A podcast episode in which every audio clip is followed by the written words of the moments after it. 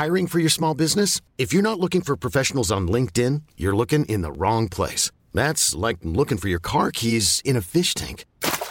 LinkedIn helps you hire professionals you can't find anywhere else, even those who aren't actively searching for a new job but might be open to the perfect role. In a given month, over 70% of LinkedIn users don't even visit other leading job sites. So start looking in the right place. With LinkedIn, you can hire professionals like a professional. Post your free job on linkedin.com slash achieve today.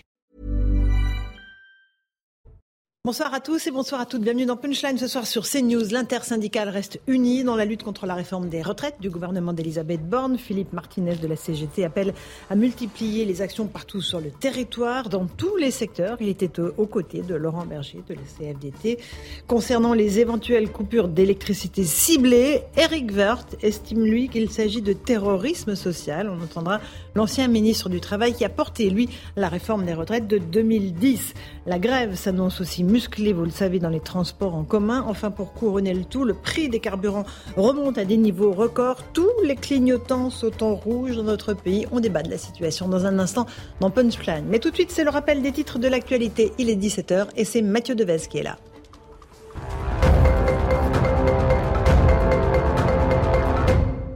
Les syndicats de la RATP appellent à la grève et à manifester le 31 janvier. Une réunion de l'intersyndicale s'est tenue aujourd'hui à la Bourse du Travail à Paris. Le 19 janvier, trois lignes avaient été fermées quand d'autres lignes du métro ne fonctionnaient qu'en heure de pointe. Les syndicats se retrouveront début février pour décider des suites à donner au mouvement contre la réforme des retraites.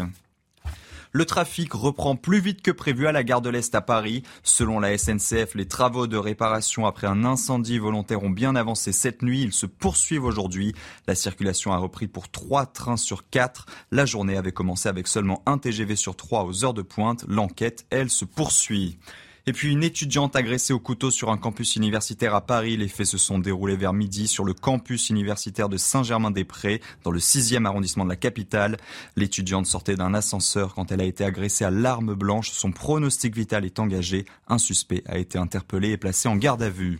Enfin, l'Allemagne va livrer des chars léopards pour aider l'Ukraine. La Russie dénonce une décision dangereuse. Selon l'ambassadeur russe en Allemagne, Berlin ne veut pas d'une solution diplomatique, mais d'une escalade permanente. L'Allemagne a annoncé l'envoi de 14 chars léopards à l'Ukraine et va autoriser les pays qui en détiennent à livrer ses blindés.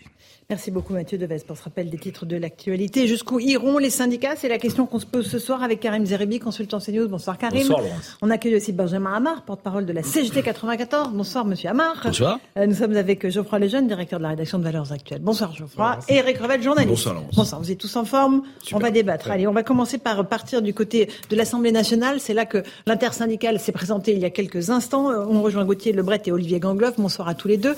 Je sais qu'il fait froid, donc on va faire vite, mon cher Gauthier. Bonsoir, Laurence. c'est intersyndical, on a vu... euh, Vous inquiétez pas. Je sais que vous êtes euh, toujours prévoyant, mais on a vu euh, les syndicats arriver ensemble pour la photo. Est-ce que l'intersyndicale est vraiment unie ou pas, Gauthier? Alors offici- officiellement oui, ils sont euh, unis et d'ailleurs c'est la première fois depuis 12 ans que les huit syndicats comme ça organisent des conférences de presse et parlent quasiment euh, d'une seule voix. C'est depuis euh, la dernière, l'une des dernières réformes des retraites, celle d'Eric Woerth. Mais effectivement, il y a des différences d'approche très nettes, notamment sur les blocages entre la CGT de Philippe Martinez et la CFDT de Laurent Berger.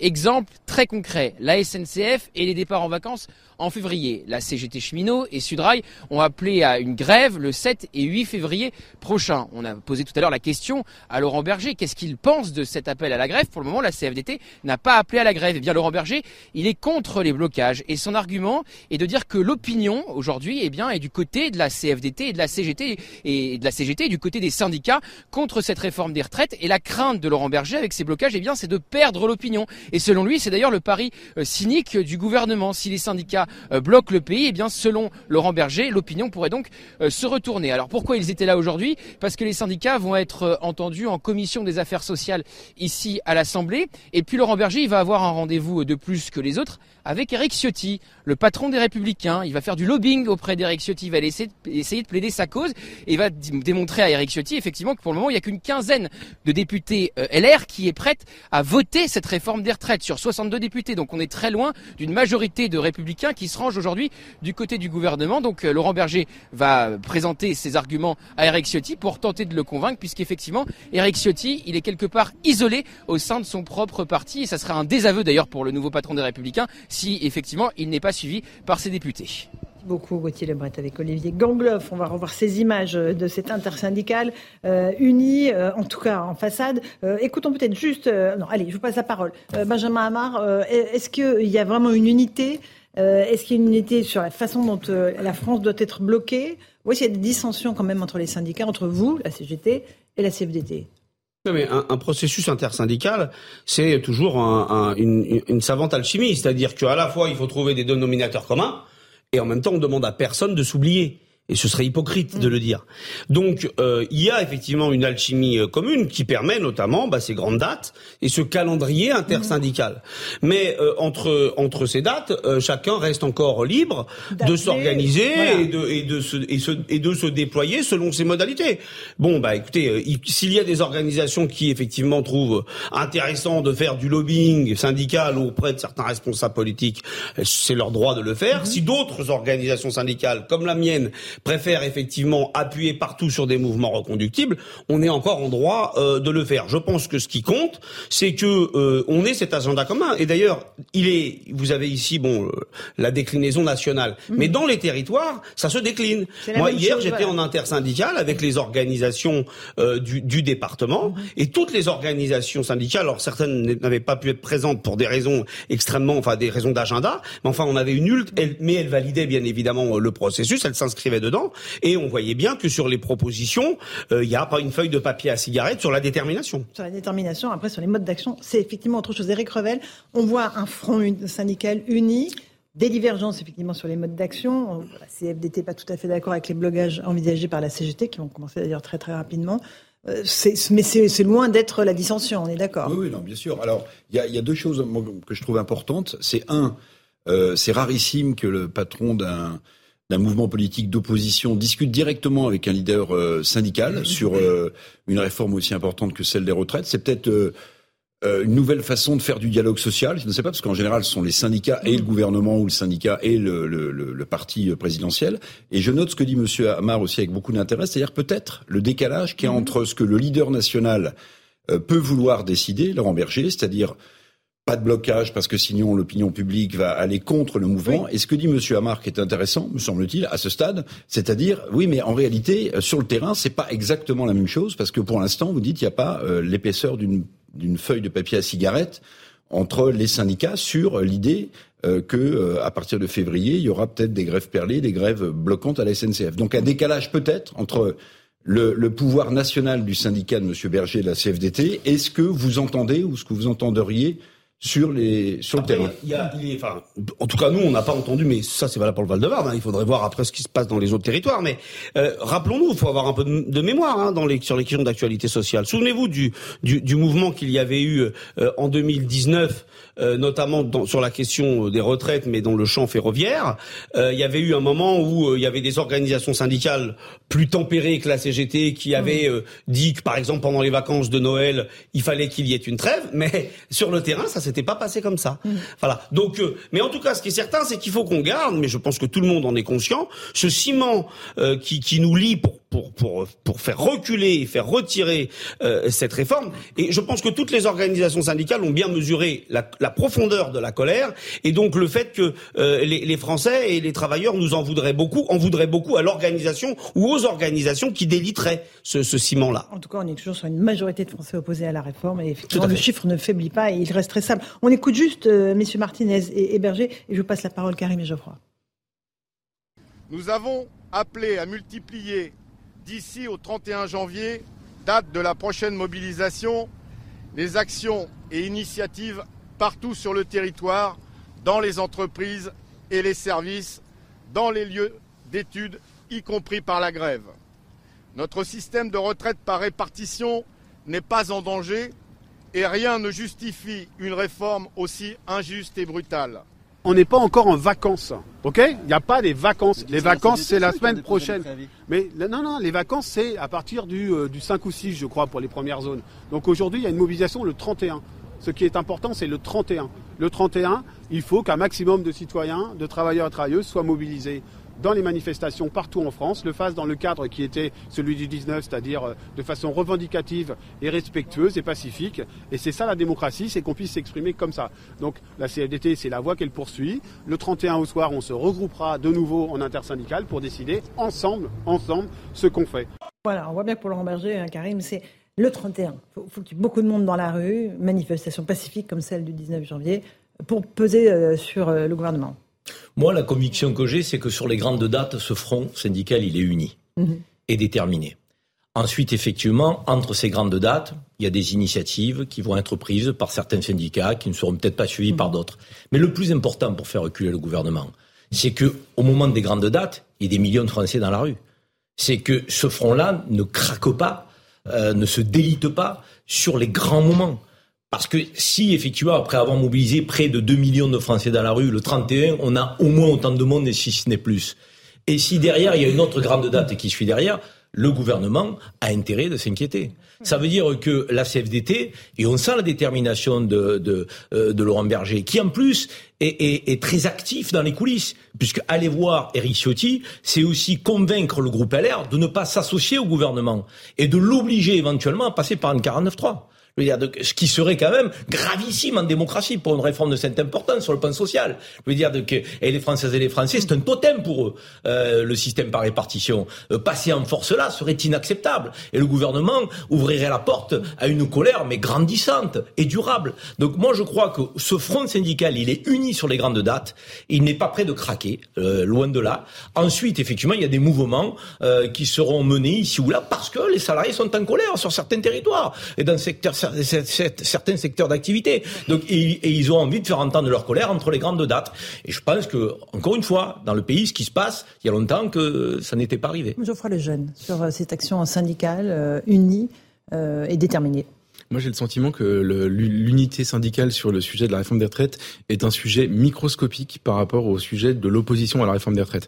Je vais prendre juste deux chiffres pour le pour l'expliquer. Premièrement, le nombre de manifestants dans la rue euh, la semaine dernière, jeudi dernier, euh, qui dépasse de très très très loin euh, le, le, nombre de manifestants que les syndicats sont capables de mettre dans la rue et que, qu'ils ont réussi à mettre dans la rue euh, euh ces dernières années. Et, et deuxièmement, euh, le pourcentage de Français opposés à la réforme des retraites qui mmh. dépasse de très très très très loin le pourcentage de Français qui sont d'accord avec la CGT, la CFDT, etc. Peu importe. Ensuite, il y a cette perte de vitesse des syndicats depuis depuis maintenant plusieurs années, cette perte de représentativité qui, je crois, est loin d'être est loin d'être achevée, voire je pense qu'elle est à son paroxysme en ce moment. Et ensuite, il y a le fait que de plus en plus de mouvements sociaux naissent hors syndicat. C'est-à-dire que je mm. pense qu'en réalité, euh, on s'est habitué, c'est dans notre culture maintenant, même c'est presque une tradition de commenter ce que les syndicats disent dans ce genre d'opposition. Mais en réalité, ce n'est pas, ça n'est pas du tout un sujet. 70% des, des c'est bien sûr. Et, et en fait, euh, la, la, plus grande pour moi, la plus grande euh, contestation sociale de ces dernières années, ça a été les gilets jaunes et ils sont nés absolument hors syndicat. Et du reste, ils se définissaient pas du tout par rapport aux syndicats. Tout ça pour vous dire qu'aujourd'hui, en réalité, c'est l'opposition à cette réforme. Pardon, je vous vois trépigner. J'ai bientôt ah fini. Je, je rigole. C'est pas pareil. Euh, Allez-y, sur les Gilets jaunes, vous ne voyez pas parce que ça a été un camouflet pour les syndicats que cette révolte naisse sur des ronds-points et pas après et pas autour de vous. Et donc pour terminer là-dessus, euh, je pense qu'aujourd'hui, ce qui est intéressant avec l'échec dans l'opinion de cette réforme, c'est qu'il y a des critiques qui viennent de la gauche, mais aussi qui viennent de la droite. Mm. On peut critiquer cette réforme de beaucoup de points de vue et notamment sur le fait que le gouvernement euh, a, a, donné le sentiment à de multiples catégories de la population qu'elle n'était pas juste.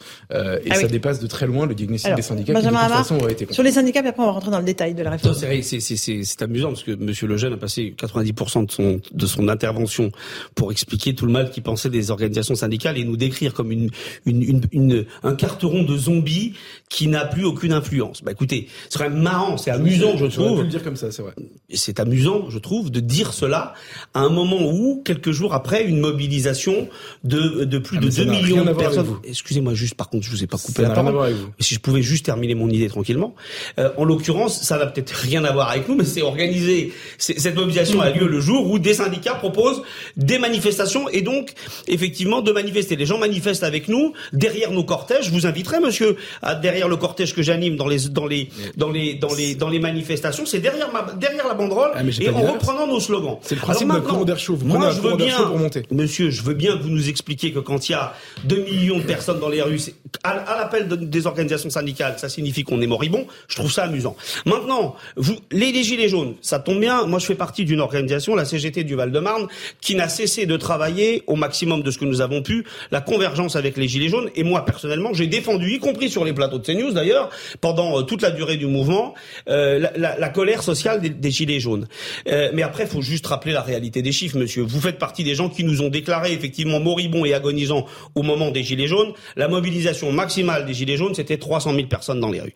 Là, on est sur une, un étiage de, de 2 millions et vous nous dites que effectivement on est sous perfusion et qu'on va bientôt disparaître. Je trouve ça cocasse. C'est une analyse idéologique de gens qui, comme vous, détestent les syndicats. Mais, on est là, monsieur. Je, je suis désolé. On est là. et il n'y a pas beaucoup de syndicats en Europe qui sont capables justement de, de, de manœuvrer, de, de mobiliser, d'organiser et d'impulser de façon à ce qu'on ait aujourd'hui le départ à la retraite le plus bas d'Europe, parce que derrière il y a des combats syndicaux qui sont efficaces. Euh, Voyez-vous. Et ailleurs partout en Europe, pas mal d'organisations syndicales aimeraient beaucoup être capables de mobiliser. Comme il ne s'agit pas de détestation des syndicats, je pas, crois. Pas du tout. Au contraire, moi je, moi je, je crois même que le, que le, le syndicat mériterait d'être plus fort euh, et qu'on mériterait, qu'on qu gagnerait à avoir un dialogue social constructif. Je Syndicalisme obligatoire Aujourd'hui, non, non, pas forcément. Mais il y a beaucoup de choses, notamment en Allemagne, que je trouve assez intéressantes et le, le, le le dialogue social français me paraît peu satisfaisant. Maintenant, c'est pas parce qu'il y avait 2 millions. Ans, 67 ans. Alors attendez, ah, je vais je vais juste vous donner un exemple parce que vous l'efficacité vous, des syndicats français à défendre les travailleurs visiblement vous, est assez pertinent. Vous vous attribuez le succès de la manifestation de jeudi dernier, oui, le nombre de gens. Oui, bien sûr. Oui, non mais attendez, mais je vais vous expliquer en fait que au, au, à la dernière élection présidentielle, Marine Le Pen a fait 42 42 de ses électeurs a priori qui sont opposés à la réforme des retraites.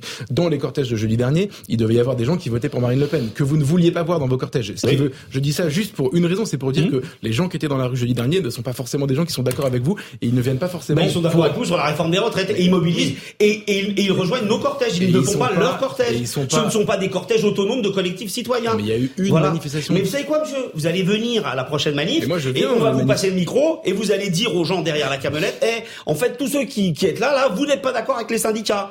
Et on va bien rigoler. Voilà, on va bien s'amuser. Ça va être un bon, moment joyeux. Pas Alors, voilà. euh, un tout petit mot de carré, après on écoutera Eric Woerth. Non, je pense que c'est pas le plus important d'essayer de dissocier la mobilisation des syndicats de la mobilisation entre guillemets citoyenne. Je pense qu'il y a une convergence des deux. Donc on n'a pas, il faut pas essayer de chercher des poux à qui que ce soit. Les syndicats ont une force de frappe, donc ils la mobilisent. Alors effectivement, elle est ce qu'elle est. Elle est peut-être pas à la hauteur de ce qu'elle devrait être au regard du nombre de travailleurs euh, français. Donc, mais en tout cas, le gouvernement, par ses maladresses, par cette euh, réforme injuste, ben, permet au corps intermédiaire de, de, retrouver des couleurs, de se remobiliser, de retrouver une forme d'unité euh, qu'on n'avait pas vu dans le pays depuis longtemps. Et c'est bien ainsi parce que encore une fois, il y avait 300 000 personnes au plus fort des gilets jaunes avec une des manifestations qui n'était pas encadrée et nous étions nombreux à le regretter. D'ailleurs, si derrière ça s'est délité donc, et si c'est parti un peu en biborine, malheureusement, c'est parce qu'il n'y avait pas en cette organi... en biborine. C'est quoi la biborine pas l'expression En biborine, ça veut dire que ça part un peu Marseille à, euh, ouais, c'est une, une, expression ouais, en quenouille. On va, on va le dire, en méditerranéenne. en quenouille. Donc c'est vrai, ça s'était délité, c'était parti dans tous les sens. Et, bon, il y avait il y avait du mal à encadrer euh, en matière d'organisation de, de, de, sécurité de manifestation, ce qui n'est pas le cas avec des syndicats qui sont je dirais, structurés donc, et qui permettent à des euh, Françaises et des Français non syndiqués de venir manifester avec eux à leur côté en toute sécurité. Donc moi, je, je, au contraire, je m'aurais réjouis oui, de mais voir... ça faisait longtemps quand même qu'on n'avait pas aussi des cortèges syndicaux aussi calmes. Mais, Parce qu'il y a des 1er mai qui s'étaient très mal passés, on, on s'en rappelle. Hein. Pas la faute des organisations non, syndicales. je dis pas ça, mais c'était quand même des, des manifestations syndicales. Hein. On s'est fait agresser mais et, et, et dans de, de, conditions déplorables, devant d'ailleurs, euh, et, les, de, à part des énergumènes qu'on a laissé faire pendant euh, voilà. Plus d'une heure. Hein. Est-ce qu'il faut retenir Est-ce qu'il faut retenir que les Français quelle que soit, j'entends dire, leur obédience politique, si je peux parler ainsi, donc, euh, quel que soit leur syndicat, si je peux parler ainsi, sont en colère et mécontents d'une réforme qui est injuste. Ils le manifestent en étant très nombreux dans la rue. Mais pourquoi aller chercher des, des pieds non, de, de, de Est-ce bon. que c'est les syndicats Est-ce que c'est des citoyens libres Aujourd'hui, oui, on a non, une partie de la France qui est dans la rue et qui mécontente. Mais est-ce qu'on est, est d'accord aussi, mes chers amis, euh, pour tout les actions de blocage? Est-ce que, par exemple, bloquer euh, ou couper l'électricité à certaines personnes, ça c'est acceptable, comme le menace de le faire la CGT Énergie? On écoute juste Eric Woerth, ancien ministre du Travail qui a porté la réforme de 2010, puis après euh, je vous fais réagir. Coupure d'électricité ou pas? C'est la désobéissance civile. Que vous condamnez dés... bien, bien, sûr, je le condamne totalement. Euh, on peut défiler, on peut faire grève, tout ça, ce sont des droits euh, fondamentaux, mais on ne peut pas euh, commencer à jouer une forme de terrorisme social. Woerth. Terrorisme social, Monsieur Amar. Ouais, enfin, excusez-moi, mais euh, Monsieur Woerth et d'autres se sont spécialisés dans ces propos, euh, dans ces propos inacceptables. C'est pas la première fois qu'on se fait traiter de terroriste. Parfois, d'ailleurs, euh, euh, je, pense qu'au bout d'un moment, on va commencer à entraîner quelques-uns en justice parce que ça commence à bien faire. Je rappelle que la dernière fois qu'on s'est fait traiter par le pouvoir en place de terroriste, c'était sous le régime de Vichy, au moment de l'affiche rouge, et quand on était dans la résistance. Ça suffit, c'est n'importe quoi. D'ailleurs, la dernière fois, vous savez, on avait, que j'étais ici, on a eu une discussion autour des, des boulangers. voilà. Et moi, j'ai appris malheureusement euh, deux heures après le passage sur le plateau que dans les Bouches du Rhône, par exemple, euh, la CGT Énergie avait décidé de placer en gratuité partielle bon nombre de boulangers, De boulangers. qui étaient effectivement qui, voient, qui, qui risquaient euh, une coupure d'électricité pour facture Ça, c'est impayée. le côté Robin des Bois. Ouais, Et en même temps, ils veulent couper l'électricité Ouais. chez les, les riches. Non, alors d'abord Bah, si, ça, c'est ce non, dit. ça c'est Il faut non. faire Ce qu'a dit, soyez précis, je pense. Les milliardaires, La question de, couper chez les milliardaires, c'est une, une déclaration notamment de Philippe Martinez Mhm. Dans une émission effectivement sur une autre chaîne qui, qui a proposé cela, qui a, qui a évoqué cela. Euh, ce, qui, ce qui est euh, euh, ce qui était évoqué, il me semble au départ, c'était euh, concernant des concernant des élus qui avaient voté, euh, qui, a- qui étaient favorables. Et ça, c'est acceptable Il y a eu les deux, il y a eu les deux. Il y a eu les deux. Écoutez, je vais vous dire quelque chose. Ah non, mais c'est important. On va rentrer. Oui, oui, mais très bien. Vous dites Je vous dire- précis, on est précis. Non, mais on est précis, il n'y a pas de problème. Bah je vais vous dire les choses très clairement. Euh, on est assis sur euh, sur un baril de poudre. Il y a une colère sociale profonde, dont témoignaient d'ailleurs les gilets jaunes, dont vous parliez, avec une colère sociale explosive. Vous avez parlé des gilets jaunes. Pendant les gilets jaunes, il y a eu effectivement euh, des, des, des, des, des manifestations et des expressions de colère extrêmement fortes, parce que les gens sont en train de crever la gueule ouverte. Mais c'est pas la question, Voilà. en fait. Non, mais si c'est encore une fois, je vais vous la refaire. C'est peut-être pas, c'est peut-être pas la réponse qui vous convient, mais c'est la mienne. Non, et donc, vous avez pas en l'occurrence, tout, en fait. mais, je, je Laurence vous a- Laurence vous pose une Oui, question sur je- ce que vous pensez de la CGT Je- qui menace de couper l'électricité aux députés qui voteraient mal et Philippe Martinez qui a dit les milliardaires dans leur château. Eh ben donc je vous. Et vous répondez gilets jaunes, ça n'a rien à voir. Monsieur, je suis en train de vous dire que oui, face à l'explosion de la précarité, la colère sociale, elle monte le curseur. Non, mais non, Et donc, non. mais si je peux finir mes phrases, monsieur, que vous dites à un moment. Alors, ça vous plaît peut-être pas. Mais non, mais- ça vous plaît peut-être pas. Les gilets jaunes, vous- ils ont jamais voulu monsieur, couper l'électricité les des syllabes milliardaires, que je prononce, vous, vous, vous sont irruptives. Mais non, C'est pareil pour moi. Tout ce que vous dites m'est insupportable. Mais je vous laisse parler. Voilà. Donc, je vais, je vais finir. Et, donc, ce que je suis en train de dire, c'est qu'effectivement, il va y avoir des propositions d'action qui vont être Mhm. euh, certaines traditionnelles, d'autres qui vont être plus fortes. Et en l'occurrence, ce qu'a dit la CGT Énergie, moi personnellement, je suis, j'ai aucun problème avec ça, Bah, aucun mais souci. mais par clair. contre, il faudra tout dire. Il faudra Mhm. tout dire. Quand on fait des plateaux d'émission sur euh, ces déclarations qui vous qui vous posent problème, il faut aussi parler de la question, par exemple, des opérations Robin des Bois, qui elles, elles aussi intéressent peut-être l'opinion. on Parce que je vais vous dire un truc, elles sont illégales celles-là aussi. Eric Voilà. Et ben et pourtant, bah voilà. Eric, Eric. Monsieur Voilà. Et un petit Euh, mot. d- bon, vous pouvez pas nier quand même que les derniers mouvements euh, sociaux, euh, la grève des contrôleurs à la SNCF, euh, les médecins libres dans la rue et les boulangers sont faits en dehors des organisations syndicales. Vous êtes d'accord? Vous pouvez pas nier ce phénomène, qui est un phénomène sociologique, euh, syndical, intéressant euh, pour vous à analyser euh, sans doute. Ça, vous pouvez pas le nier. Bon, maintenant, si je vais prolonger un peu l'analyse de Geoffroy. Si l'analyse est fausse, ça veut dire que si le gouvernement recule sur cette réforme des retraites, ce sera donc grâce aux syndicats, et vous allez avoir une flopée d'adhésion derrière, parce que tous les gens qui ont manifesté et qui sont là parce que les syndicats leur ont demandé, d'après vous, ces gens-là, ils vont, ils vont, ils vont adhérer en en masse à la CGT, à la CFDT et à Sudrail, forcément.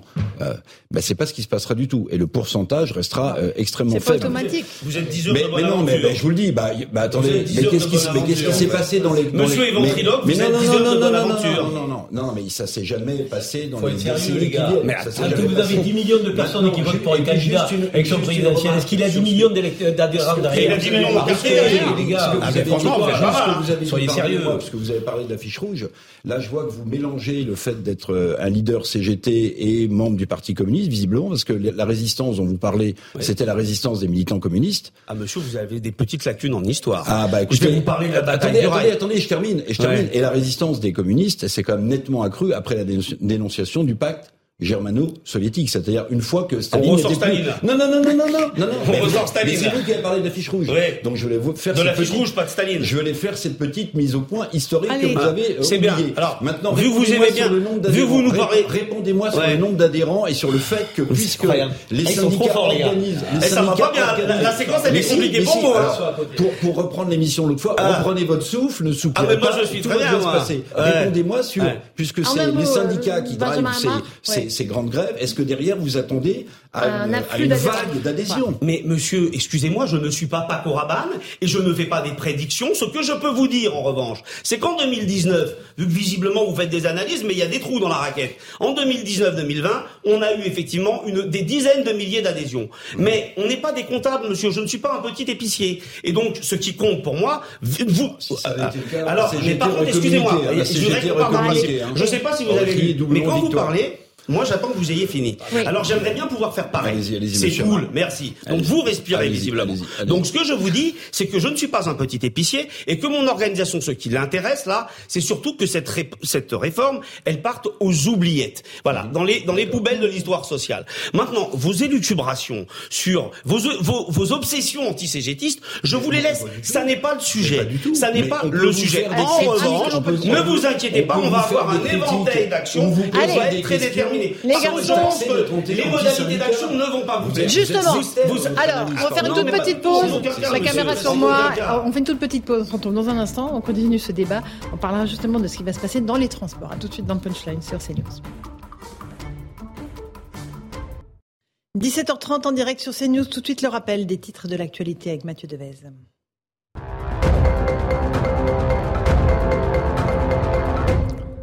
L'intersyndicale s'affiche unie malgré quelques divisions. La CGT veut amplifier la lutte contre la réforme des retraites. Le patron du syndicat, Philippe Martinez, appelle le plus grand nombre à multiplier les actions d'ici le 31 janvier. Ce sera la deuxième journée de mobilisation contre le projet de loi. Mais Laurent Berger, le secrétaire général de la CFDT, n'est pas partisan des grèves reconductibles soutenues par la CGT ou Sudrail. Aucune revendication pour l'instant après l'acte de sabotage qui a fortement perturbé le trafic à la gare de l'Est à Paris. Un incendie a embrasé environ 600 câbles électriques d'un poste d'aiguillage en Seine-et-Marne. La SNCF a porté plainte et une enquête a été ouverte pour dégradation volontaire et mise en danger de la vie d'autrui. L'Espagne se dit disposée à envoyer des chars Léopard 2 à l'Ukraine. La ministre espagnole de la Défense l'assure après l'annonce du feu vert allemand à leur livraison. Ces chars lourds sont réclamés avec insistance par l'Ukraine pour contrer l'invasion russe. L'Espagne est également prête à former les soldats ukrainiens à leur utilisation. Merci Mathieu Devez. Il est 17h32. On est en direct sur CNews avec Karim Zerebi, Benjamin Hamar de la CGT 94. Marc Toiti nous a rejoint. Bonsoir, économiste, auteur de Reset 2. Bienvenue dans le monde d'après. Geoffroy Lejeune. Eric Revel. Euh, juste un tout petit mot des sabotages à la gare de l'Est. Euh, sabotage, euh, ça a été dit par la SNCF Réseau. La petite musique, c'est quoi? C'est que ce sont les syndicats? Ce serait une forme d'action de radicale des syndicats? Ah, Ça, ce serait de la pure calomnie, sur sachant non, mais sabotage, ça veut dire quoi non, en fait? alors non, alors en plus, y compris, moi j'ai bien écouté Clément Lejeune, le ministre des, Transports, qui disait... Euh, qui, jeune, c'est moi. Euh, euh, pardon, excusez-moi. qui expliquait, euh, qui expliquait le jour même. Le jeune, oui. pardon. pardon qui, qui, expliquait que euh, justement, ça faisait partie de ces de ces actes de malveillance, souvent pour voler du matériel, pour voler du métal. Voilà. Euh, le, le ça, après, je sais pas. Moi, j'ai lu ça. Il y a une enquête. on verra bien. Hein. Mais, mais visiblement, ça semblait plutôt crapuleux de type. Pour, enfin, moi, je prends mm. les transports régulièrement. Mm. Ça arrive très souvent qu'on nous dise soit acte de malveillance, soit accident. Hein. C'est mm. dans les transports franciliens, c'est malgré tout assez alors là, il y a, il y a la manifestation, donc il y a peut-être des scénarios, je pense, assez qui naissent dans la tête de certains, mais il va falloir attention à pas tomber dans la calomnie. Monsieur, monsieur Villedieu, qui était là à votre place hier de Sudrail, disait attention à cette petite musique qui monte sur le fait que ce pourrait être une, forme d'action radicale des syndicats. Euh, juste, on fait un petit point sur ce qui va se passer dans les transports. Euh, explication de Célia Judas, puis on en débat ensuite. C'est sur un appel à la mobilisation le 31 janvier que s'est conclue la réunion intersyndicale de la RATP ce matin. D'après Bertrand Hamache, secrétaire général de la CGT RATP, d'autres discussions devraient s'ouvrir prochainement pour déterminer la suite des événements. Actuelle, dans l'intersyndicale à l'RATP, les conditions ne sont pas tout à fait réunies pour aller au-delà du 31. On a encore jusqu'au 31 pour préparer sur cette question-là. Bien sûr qu'on est aussi, euh, on attend aussi voir la mobilisation qu'il va y avoir le 31 que nous on estime puissant. Cette deuxième journée de mobilisation sera également suivie par la SNCF qui prévoit d'intensifier ses actions, comme évoqué par Fabien Villedieu, représentant du syndicat Sudrail. Nous, déjà, ce qu'on va faire, c'est qu'on va faire grève le 31 avec tout le monde. Faire uniquement des journées de 24 heures, on a la faiblesse de croire que ça ne suffira pas. Si ça suffit pas, eh ben, il faut un peu cranter en termes de mobilisation. Les organisations syndicales de la SNCF ont d'ores et déjà appelé à deux jours consécutifs de grève, les 7 et 8 février prochains. Alors même que certaines zones seront déjà en période de vacances scolaires, les Français redoutent de pâtir de cette situation. Je ne sais pas, c'est vraiment c'est la meilleure façon. Nous, on est en études à Paris, donc euh, enfin, on est là, on est obligé de prendre des trains, donc c'est pas cool pour nous. Pour les syndicats, c'est la seule façon, en fait, de pouvoir faire un levier, mais c'est toujours sur les mêmes que ça tombe. Le bras de fer entre organisations syndicales et gouvernement étant engagé, il s'agit pour les syndicats de relever le défi suivant, continuer la mobilisation tout en conservant le soutien des Français. Marc Toitil, les blocages, ça a un coût, un coût économique pour le pays Clairement, hein, un, jour de grève dure, c'est-à-dire enfin, on tape sur une baisse de l'activité de l'ordre de 20%, bon, c'est quand même fort, mais ça peut arriver. National, hein, bien entendu, ça peut coûter autour des 1,5 milliard d'euros. Alors évidemment, ensuite, milliards? Milliards, bien sûr, tout à fait. Sur, alors bien sûr, le lendemain, si la grève s'arrête, bon ben on rattrape ce qu'on n'a pas consommé la veille. Mais la reconductible alors, voilà, si c'est reconductible, c'est là où ça devient extrêmement dangereux. C'est-à-dire que là, on a des entreprises qui doivent s'arrêter, du chômage technique, et donc à partir de là, on a eh ben, aussi une baisse du pouvoir d'achat. Donc c'est là où effectivement ben, les salariés, et pas que les salariés, hein, les, les, les, entrepreneurs euh, euh, risquent également de souffrir, les artisans, les boulangers, etc., qui souffrent déjà aujourd'hui de l'inflation, vont avoir une activité effectivement en berne, et en plus, nous sommes effectivement quasiment en récession. Alors, c'est amusant parce que le 31 janvier, justement, va sortir euh, le, le, chiffre justement, du PIB, de la croissance ou pas, du quatrième trimestre 2022. Alors, à mon avis, ça va passer à l'as. on va plus parler de la grève qu'autre chose, mais ça pourrait montrer que justement, au quatrième trimestre, on a eu une baisse de l'activité. Et pour le mois de janvier, on a les premiers chiffres qui viennent de sortir hier de l'activité nationale en France, qui montrent que l'activité a encore baissé au mois de janvier. Donc, pas bon Donc, signe pas bon signe. Et c'est ce Mais ça, c'est pas dû à la grève. Voilà, ça c'est pas On dû à la grève justement. rien à voir. Si, Oui, effectivement sur c'est ce, important de le dire. les grèves arrivent avec des blocages qui durent, où, justement il n'y aura pas d'effet de rattrapage parce que c'est la grève dure. Alors à ce moment-là, il y a, il y a un vrai danger. Euh, on se souvient des grèves de 95. Évidemment, j'espère qu'on n'en arrivera pas là. Enfin, peut-être que vous l'espérez vous, mais mais c'est vrai que Un ça mois de- serait, un mois de euh, blocage particulièrement complet. dangereux. Mais même si ça dure quelques quelques une semaine par exemple, ça risque d'être particulièrement dangereux. Et puis après, on va ça va se télescoper, c'est-à-dire que globalement. Mm. Peut-être que les Français, soit ils vont complètement se désolidariser du mouvement, ou alors l'inverse en disant est-ce que c'était Ouais, le bon moment de Ouais. faire cette réforme Avec même- avec euh, donc un risque même- sur Ouais. l'activité économique. Un bémol Eric quand même, un bémol quand même dans le tableau euh, assez noir que vous venez de, de dépeindre, parce que là, on a eu les chiffres du chômage Ah qui oui. sont de nouveau en baisse pour la catégorie A. On n'a ja- jamais, oui, pour la catégorie Voilà, A, je dis bien, non, mais ça veut dire des gens qui ne travaillent pas du tout, pas Voilà. pour les catégories qui ont des CDD ou l'intérim. Donc, le chômage baisse quand même dans ce pays. Puis je rajoute que vous avez dû voir le chiffre de l'année dernière aussi, enfin de 2022, 700 000 CDI en plus euh, ont été créés. Et c'est tout le paradoxe parce que Marc Toiti a raison, on est sur le bord d'une récession économique potentielle. Et finalement, euh, l'économie française n'a jamais créé autant d'emplois, sauf à imaginer que les patrons transforment les CDD en CDI parce qu'il y a des il y a des secteurs qui, ont- qui sont en panne de main d'œuvre et qui préfèrent euh, fidéliser euh, Alors, leurs ouais, collaborateurs. rapidement, et Il y a- après, rapidement, il y a deux choses. C'est qu'effectivement, l'année dernière, encore, la dette publique a augmenté. hein, je vous le disais lundi. C'est que le- seul pays au troisième trimestre de toute la zone euro où la dette publique a encore augmenté, c'est la France. Dans tous les pays de la zone euro, la dette publique a baissé par rapport au PIB. Il n'y a qu'un seul pays où ça monte, c'est la France. C'est quand incroyable. Donc, évidemment, euh, quand on a le coquille en coûte qui continue, eh ben, c'est un peu plus facile de faire de l'activité. Mais et parallèlement, il y a effectivement des pénuries de main-d'œuvre. Et donc, des entreprises qui sont obligées, effectivement, de conserver leurs salariés, qui leur proposent donc des CDI. Donc, ça, c'est vrai que c'est c'est- c'est c'est encore du gâchis parce que au moment où ça commençait peut-être à un petit peu aller mieux, bah, on a cette récession qui arrive, plus ces blocages sociaux, donc ça tombe vraiment mal pour. euh, Ils préfèrent ton CDI qu'en CDD. ah ben ça, on est, c'est tout le Alors, monde. c'est- Benjamin heureusement d'ailleurs. Sur ce, c'est ce- c'est pas le bon moment. Voilà. Oui, alors, mais très juste. Alors, Mais- écoutez, franchement, je pouvais pas mieux dire que ce que vous venez de dire. Non, mais c'est pas bon moment, Non, non, mais pour je, la réforme, hein. je, je rebondissais sur votre trait d'esprit. Et euh, en l'occurrence, si je rebondis sur ce que vient de dire Monsieur Toiti, euh, ouais, bien sûr. Alors, c'est pas le, c'est pas le bon moment, mais c'est pas le bon moment de quoi? Bah, de faire la réforme, en fait, tout simplement. C'est-à-dire que il va falloir, on va tous rester bien vigilants au fait que euh, le problème, vous savez, c'est ce que disait, euh, c'est le proverbe chinois, euh, le sage montre la lune, l'idiot regarde le doigt. On va faire attention à ce que les gens n'oublient pas le problème de départ, c'est la réforme. Voilà, la mobilisation, elle vient pas parce qu'on savait pas quoi faire de nos vies. La mobilisation, elle vient parce qu'il y a une réforme scélérate et que, bah, vous savez quoi, on va pas laisser faire. Donc, les, les dérèglements, les blocages, l'impact sur le PIB, il va falloir aller voir Monsieur Macron pour lui dire, bah, tout le monde t'a dit que ça n'était pas une bonne idée. Effectivement, ça n'est pas une bonne idée. Donc ça, et ça, on va être vigilant, on va, on va être extrêmement vigilant sur ce point-là. Deuxième réflexion, euh, cette, cette, hypothèse que, au bout d'un moment, les Français, les Français décrocheraient sur euh, leur soutien aux organisations. Là aussi, il faut pas qu'on ait la mémoire tampon de Dory, la copine de Nemo, et qu'on se souvienne qu'en 2019, ah bah référence toujours, hein, la culture, toujours la culture. Ah, oui, mais en même temps, tout le monde connaît Dory. Voilà, c'est ça, exactement. On va essayer. Je vois que Walt Disney, enfin, pardon, DreamWorks, ça passionne. En l'occurrence, donc, on va tous garder en mémoire le fait qu'en 2019, il y a eu cette première réforme avant le Covid, que Emmanuel Macron et son gouvernement tablaient là aussi sur le pourrissement. Je rappelle que à l'hiver euh, 2019-2020, il y a, y a eu des blocages, il y a eu des mobilisations, y compris dans la SNCF. Je me souviens encore des cris d'orfraie de certains qui disaient regardez les cheminots CGT qui empêchent les enfants, les petits enfants d'aller voir leurs grands-parents.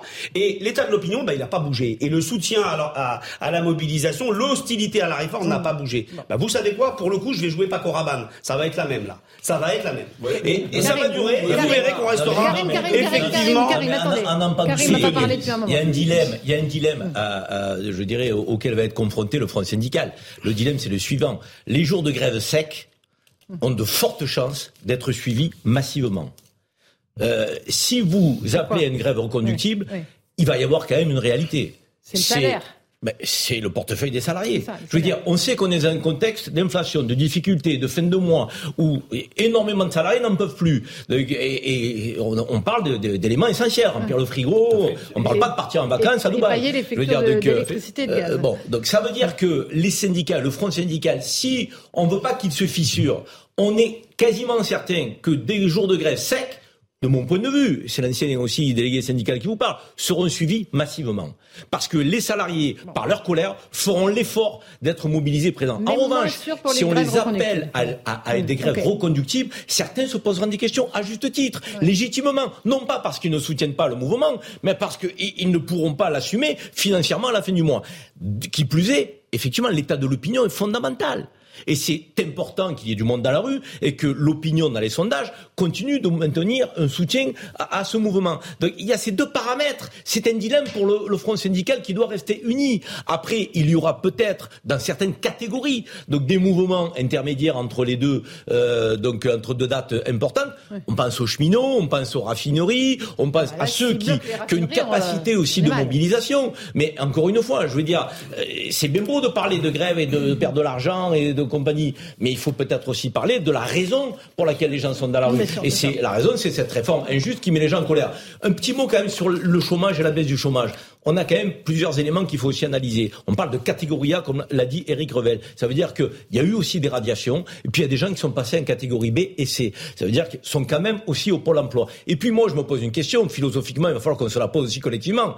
Euh, faire baisser le chômage, c'est bien, mais est-ce que fabriquer des travailleurs pauvres, c'est durablement tenable? Parce que c'est important de dire que les gens ne sont pas au chômage. Mais s'ils sont en activité, mais qui crèvent la bouche ouverte, excusez-moi, pardonnez-moi l'expression, elle est forte, mais elle est aussi réelle, à la fin du mois. Parce que vous ne pouvez pas vivre dignement dans notre pays avec 1300 euros par mois. C'est impossible. Cette question, il va falloir qu'on se la pose au-delà des partis politiques. Et il y a des gens qui ne sont plus au chômage, qui sont salariés, mais pour autant, ce sont des travailleurs pauvres. Est-ce que c'est une société d'espérance, ça qui, Ou est-ce que c'est une société Marc, capable un tout petit mot, puis après je vais Geoffroy. On touche quand même au cœur du problème, c'est-à-dire la, valeur travail. C'est-à-dire que, ben, non, mais bien sûr, il faut que ça soit bien rémunéré. Donc le, le vrai enjeu, il est très simple. C'est qu'aujourd'hui, euh, si on augmente les salaires pour tout le monde, on a tous envie de le faire, bien entendu. Mais des Sauf bas que, salaires, on parle là. Oui, d'accord, d'accord. Mais priorité. globalement, euh, le problème, c'est que si vous augmentez que les bas salaires, que les salaires intermédiaires, ils n'augmentent pas, après, l'écart le, se, se réduit. Donc moi, je suis pour, bien entendu, augmenter les salaires pour tout le monde. Mais les salaires nets.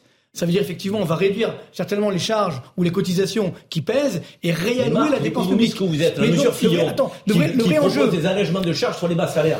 Pourquoi c'est une trappe à bas salaire pas, pas que, Pourquoi non, on ne le fait pas, pas pour des salaires intermédiaires Mais, mais c'est ça, pas que sur les bas salaires. Il faut le faire pour tout le monde. Ah, mais aujourd'hui, c'est sur les bas salaires. Non, mais le problème, c'est qu'il faut le faire pour tout le monde. Mais si on fait ça, il faut effectivement réduire certaines dépenses parce que qui sont financées par ces par ces cotisations, mmh. ces charges. Et donc, mais là, il faut un courage politique de le faire. Donc tout l'enjeu, évidemment. Et là, c'est c'est qu'aujourd'hui. les charges à partir de 2000 Alors- euros net et pas à 1300 Mais euros. pour tout le monde. 1300 euros, les gens n'augmenteront pas les salaires. Pour tout le monde. charges, pas justement, pour tout le monde.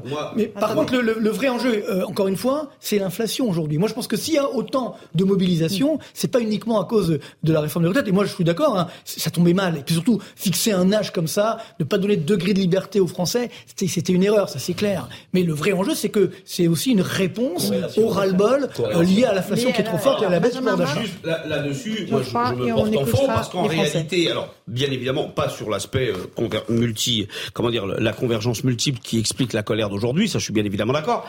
Mais euh, attention, les problématiques sont liées. Euh, on peut pas euh, régulièrement pointer la question du financement des retraites et en même temps euh, appeler à des exonérations de cotisations et pas de charges. Euh, alors que ça, bien évidemment, ça tarit le budget de la sécurité sociale.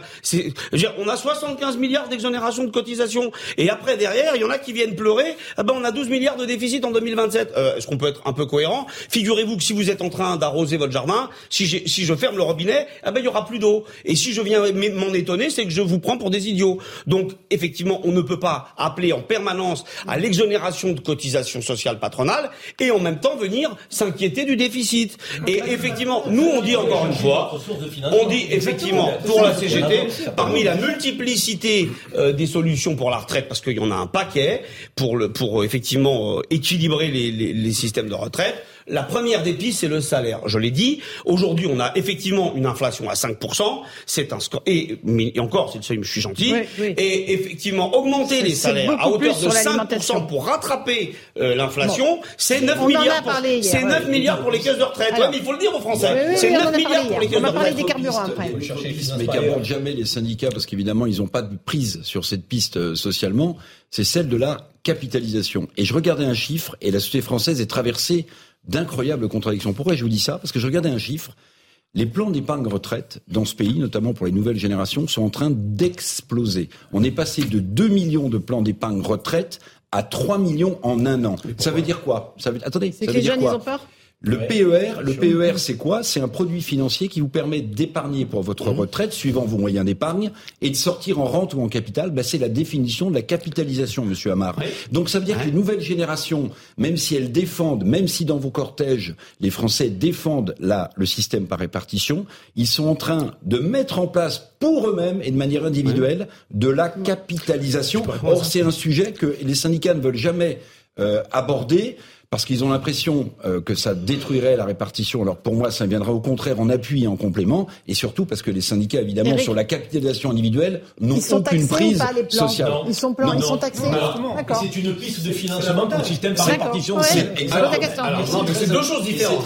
Ça, c'est une autre chose. Un million, monsieur Amar, un million de le- ouverts pourquoi en est-ce un an. Bien En évidemment. plus, mais pourquoi Mais pourquoi Mais parce que quand vous demandez, quand vous faites des assemblées générales où il y a bien plus que des syndiqués d'ailleurs, quand moi j'en ai fait encore une récemment dans mon établissement, bien sûr que les gens vous disent, ils sont bien conscients du fait à la fois qu'on les fait travailler de plus en plus longtemps et qu'en même temps les pensions effectivement sont de plus en plus chiches. Donc bien sûr que certains sont en train de réfléchir à ça, parfois le mettent en 1200 œuvre, euros mais brut, c'est en contradiction directe avec Monsieur le Amar, système par répartition. 1200 euros brut pour tout le monde. Euh, C'est la réforme. 1200 euros brut pour tout le monde. C'est la réforme. 1000 euros net. Oui, non, mais, Non, enfin, non, non, euh, mais oui, c'est dire- ça, c'est 1200 euros brut comme plancher. Brut. Excusez-moi. Et, sur une et Laurent, c'est pas du sur tout- Il y a une beaucoup de carrière- femmes qui sont en dessous. Hein. Sur une carrière complète, Beaucoup et il y a de femmes. 30% des bases, des, retraités en basse, en basse pension qui ont une, une, une carrière complète. Monsieur Mais donc, c'est pas contre- du tout en contradiction par avec le système par répartition. Par contre, si je peux me permettre d'aller au bout de la réflexion, Allez-y. Vous, par vous contre, excusez-moi, parce que ça, fonctionnaires la système système par capitalisation qu'ils ont, les fonctionnaires, ils ont Allez, un fonds de allez-y, allez-y, je comprends rien après. Allez-y. Je réponds à Monsieur Amar, S'il je vous plaît, laissez-moi répondre à ce que vous êtes en train de me répondez, dire. répondez à ma, à ma question et à ma remarque. vous m'en avez posé une, vous m'avez interpellé, laissez-moi vous répondre. Je vous réponds. Alors c'est Pardon, incroyable. Je me tais pendant au moins 5 minutes. Alors donc, ben non, ça va être très rapide. Nous, on est opposés au système effectivement par capitalisation. D'abord parce qu'il y a plein de gens, quand on est à découvert le 5 du mois, on peut pas se permettre ça. Et notre système, c'est le système par répartition. Par contre, il y a des possibilités qui, qui, qui s'approchent. Par exemple, nous on dit, mais pourquoi on n'élargit pas l'assiette de cotisation à la participation et à l'intéressement, qui eux ont décuplé en 20 ans? Ah oui, là il y a une manne d'argent qui n'est pas soumise à cotisation. Mais venir mettre le verre de la capitalisation dans le fruit de la répartition, même pas en rêve. Pourquoi vous dites pas aux Français que les fonctionnaires, ils ont le droit à la capitalisation, eux, avec le fonds, avec la préfond Pourquoi est-ce que les fonctionnaires ont le droit Mais nous, on est attachés, nous, on est attachés au système de la répartition. Après, c'est pas nous qui avons mis en place ça, monsieur. Il s'agit de soulager la répartition. Non, mais pour plus avoir des réformes des retraites. On a la possibilité. On vous propose des solutions alternatives au financement, mais vous vous en voulez pas. un peu de hauteur. J'aurais bien un peu de hauteur. Ah oui, la mission, la mission compliquée. Non, non, mais il y en avait de la hauteur, c'est intéressant. C'est passionnant. Je je pourrais poser plein de questions sur tout ce qui vient d'être dit, mais je, vais. Il y en a une quand même qui me taraude en vous écoutant depuis tout à l'heure, c'est cette espèce d'énigme démocratique devant laquelle on est. C'est-à-dire que si tout à l'heure Karim m'expliquait tout à l'heure les, les, les, conditions de succès de la mobilisation, qui je pense d'ailleurs vont être réunies, ça va durer, il n'y a pas de raison que ça change, etc. Vous avez en face de ça, il faut jamais l'oublier, un gouvernement qui lui aussi a son intérêt, même minoritaire, même à 30% d'opinion favorable sur le sujet de la retraite, exactement comme au moment, de, au moment des Gilets jaunes où il était extrêmement minoritaire, euh, à, à, flatter son électorat, sa base sociologique, les, les personnes plus âgées, les plus les plus aisés aussi également, il a intérêt à tenir et à s'acheter, vous savez, à peu de frais, le costume de on a réformé, regardez, on l'a fait alors que personne n'ose le faire, etc. Donc vous avez forcément un dialogue de sourds qui va se, se, se mettre, qui s'est déjà mis en place en réalité entre la rue, la majorité des Français et un gouvernement minoritaire, mais qui a intérêt euh, pour les échéances électorales à venir, et pas forcément la présidentielle, parce que je sais que Macron sera pas candidat, et les élections intermédiaires notamment, et éventuellement la succession, mhm. etc., a intérêt à tenir. Donc ce dialogue peut durer extrêmement longtemps. Et en fait, il pose au fond pour moi une question, mais démocratique, une vraie. Je prétends pas avoir la réponse. C'est que vous avez aujourd'hui une majorité de gens qui est contre cette réforme. Donc, si on suivait la voie proposée notamment par le RN du référendum, elle ne passerait pas. Ce mm. serait probablement la voie la plus démocratique puisque les gens auraient directement leur avis à donner. Euh, en même temps, on a eu il y a six mois une élection présidentielle où on a interrogé les Français sur le choix pour la conduite du pays. Et en fait, la question qui se pose, c'est pourquoi est-ce qu'on a élu Macron finalement? Puisque manifestement ah, son, son projet toujours sur ça, mais la question c'est une vraie question, Karim. Non, tu as pas élu Macron pour faire la réforme des retraites. Pour beaucoup, tu as élu Macron pour faire barrage à Marine Le Pen. Dans une approche globale. Et là, tu nous sors de l'approche globale la réforme des retraites. C'est Emmanuel Macron qui aurait dû comprendre qu'il a été élu aussi avec des voix qui n'étaient pas favorables à la retraite à 64 ans. C'est lui qui fait aujourd'hui celui qui n'a pas entendu le message. C'est pas les, pas les électeurs qui ont voté pour lui. Ça veut dire que la politique du barrage à Marine Le Pen est aujourd'hui un obstacle à l'exercice normal correct de la démocratie, puisqu'on en arrive à cette situation. Et c'est Emmanuel Macron qui crée cet obstacle. Bah. parce qu'il n'intègre pas au-delà des voix du premier tour ceux qui n'ont pas voté pour lui au premier tour et, que se sont rabattus sans pour autant donner l'aval à cette réforme de retraite. Je crois, je crois, Alors, je crois, tu vas pas accuser les Français donc d'une non prise en compte du débat démocratique du président de la République lui-même. Alors c'est lui qui fait fi de la démocratie. Il y a une incohérence sur le plan, euh, pardon, sur le plan euh, démocratique. C'est euh, les, si les gens se prononcent pour lui à ce moment-là, il faut qu'ils assument ce qui va avec. Et il a jamais dit qu'il allait pas faire la réforme des retraites pour être élu. Il assumer les voix qui ne viennent pas de son camp. Il a juste dit 65-64 ans entre les deux tours. Voilà. il a déplacé le curseur. Je pense que si aujourd'hui Emmanuel Macron est en telle difficulté politique, parce qu'il faut quand même rappeler qu'il y a une petite différence par rapport à 2017, il n'a même pas de majorité à l'Assemblée. Donc c'est, il, il est minoritaire, il n'a qu'une majorité relative, et pourtant il persiste effectivement dans ce jusqu'au boutisme, alors que dans son propre camp, il y a des gens qui lui ont dit ne va pas sur la réforme des retraites. Il y a un responsable à cette situation, qui c'est Emmanuel Macron, et ce faisant, ce qu'il fait est extrêmement grave, parce qu'il approfondit la crise démocratique, parce que il y a des millions de Français qui ont voulu faire barrage euh, à Marine Le Pen, voilà, dans un réflexe, dans un réflexe démocratique. Et aujourd'hui, lui fait passer le message que effectivement, comme vous l'avez dit tout à l'heure, eh ben vous m'avez élu, donc maintenant faut accepter la soupe de foie de morue. En 30 secondes, si on prolonge votre raisonnement, ça veut dire que la personne qui est élue à chaque fois face à Marine Le Pen ou à ses successeurs quand, quand elle en aura, euh, il n'a pas le mandat pour exercer aucun programme. C'est-à-dire que j'ai battu Marine Le Pen, maintenant je ne peux rien faire puisque vous m'avez pas élu pour faire quelque chose. On est dans le compromis. Bah, ça s'appelle le compromis. Le compromis sur le compromis. La culture du compromis, c'est ce qu'on fait tous les jours sur ce plateau de Punchline. Merci beaucoup. On se retrouve dans un instant dans Punchline sur CNews et sur Europe 1. On continue à parler de cette réforme des retraites, de ce front syndical uni. On parlera aussi de l'Ukraine euh, avec euh, cette mise en garde de la Russie, puisque une partie des alliés ont décidé de livrer des chars à l'Ukraine. Attention, euh, c'est une décision dangereuse. On en débat dans un instant dans Punchline. À tout de suite.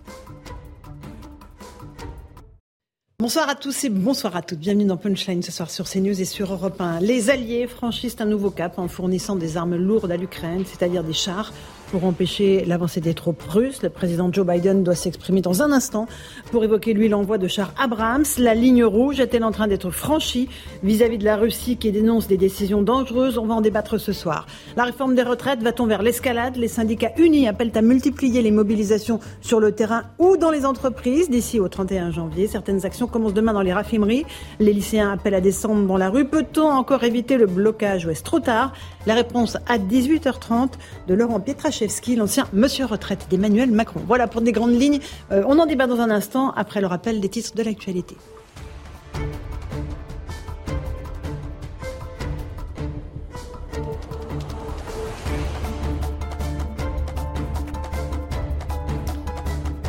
18h sur Europe 1 et sur CNews. Bienvenue si vous nous rejoignez à l'instant. La colère des syndicats qui restent vent debout contre la réforme des retraites. Les principales organisations ont donné une conférence de presse. Écoutez Philippe Martinez, le secrétaire général de la CGT. Nous avons appelé à multiplier d'ici au 31 janvier, date de la prochaine mobilisation, les actions et initiatives partout sur le territoire, dans les entreprises et les services, dans les lieux d'études y compris par la grève. Notre système de retraite par répartition n'est pas en danger et rien ne justifie une réforme aussi injuste et brutale. Dans les transports à la gare de l'Est, le trafic a repris progressivement aujourd'hui après l'incendie qui a endommagé des câbles électriques dans la nuit de lundi à mardi. Retour à la normale pour le trafic prévu dès demain matin. Euh, du côté de l'enquête, elle se poursuit pour tenter d'y voir plus clair dans cet acte qualifié par la SNCF de sabotage. C'est le plus faible niveau de chômage depuis 2011. Le nombre de demandeurs d'emploi est en nette baisse de 3,6% au quatrième trimestre 2022 par rapport au trimestre précédent. Cela fait 114 400 inscrits en moins. Il y a désormais 3,05 millions de chômeurs selon les derniers chiffres publiés par le ministère du Travail. Une jeune étudiante grièvement blessée sur le campus universitaire Paris-Cité, dans le quartier de Saint-Germain-des-Prés à Paris. La victime a été agressée à l'arme blanche alors qu'elle sortait d'un ascenseur. Elle est actuellement entre la vie et la mort. Le suspect qui a d'abord pris la fuite a été interpellé quelques minutes plus tard. Enfin, je vous le disais, l'Allemagne donne son feu vert pour la livraison de chars lourds à l'armée ukrainienne, une décision que Moscou juge dangereuse. De son côté, le chancelier allemand assure vouloir empêcher une escalade dans le conflit. Écoutez la réaction des, Ukrainiens après euh, l'annonce du chancelier allemand de livrer donc ses chars. Des gens meurent tous les jours. Vous comprenez que nous ne pouvons pas le faire nous-mêmes sans l'aide de nos partenaires. Nous voulons obtenir ces chars le plus vite possible. L'équipement lourd aidera quand il y aura confrontation.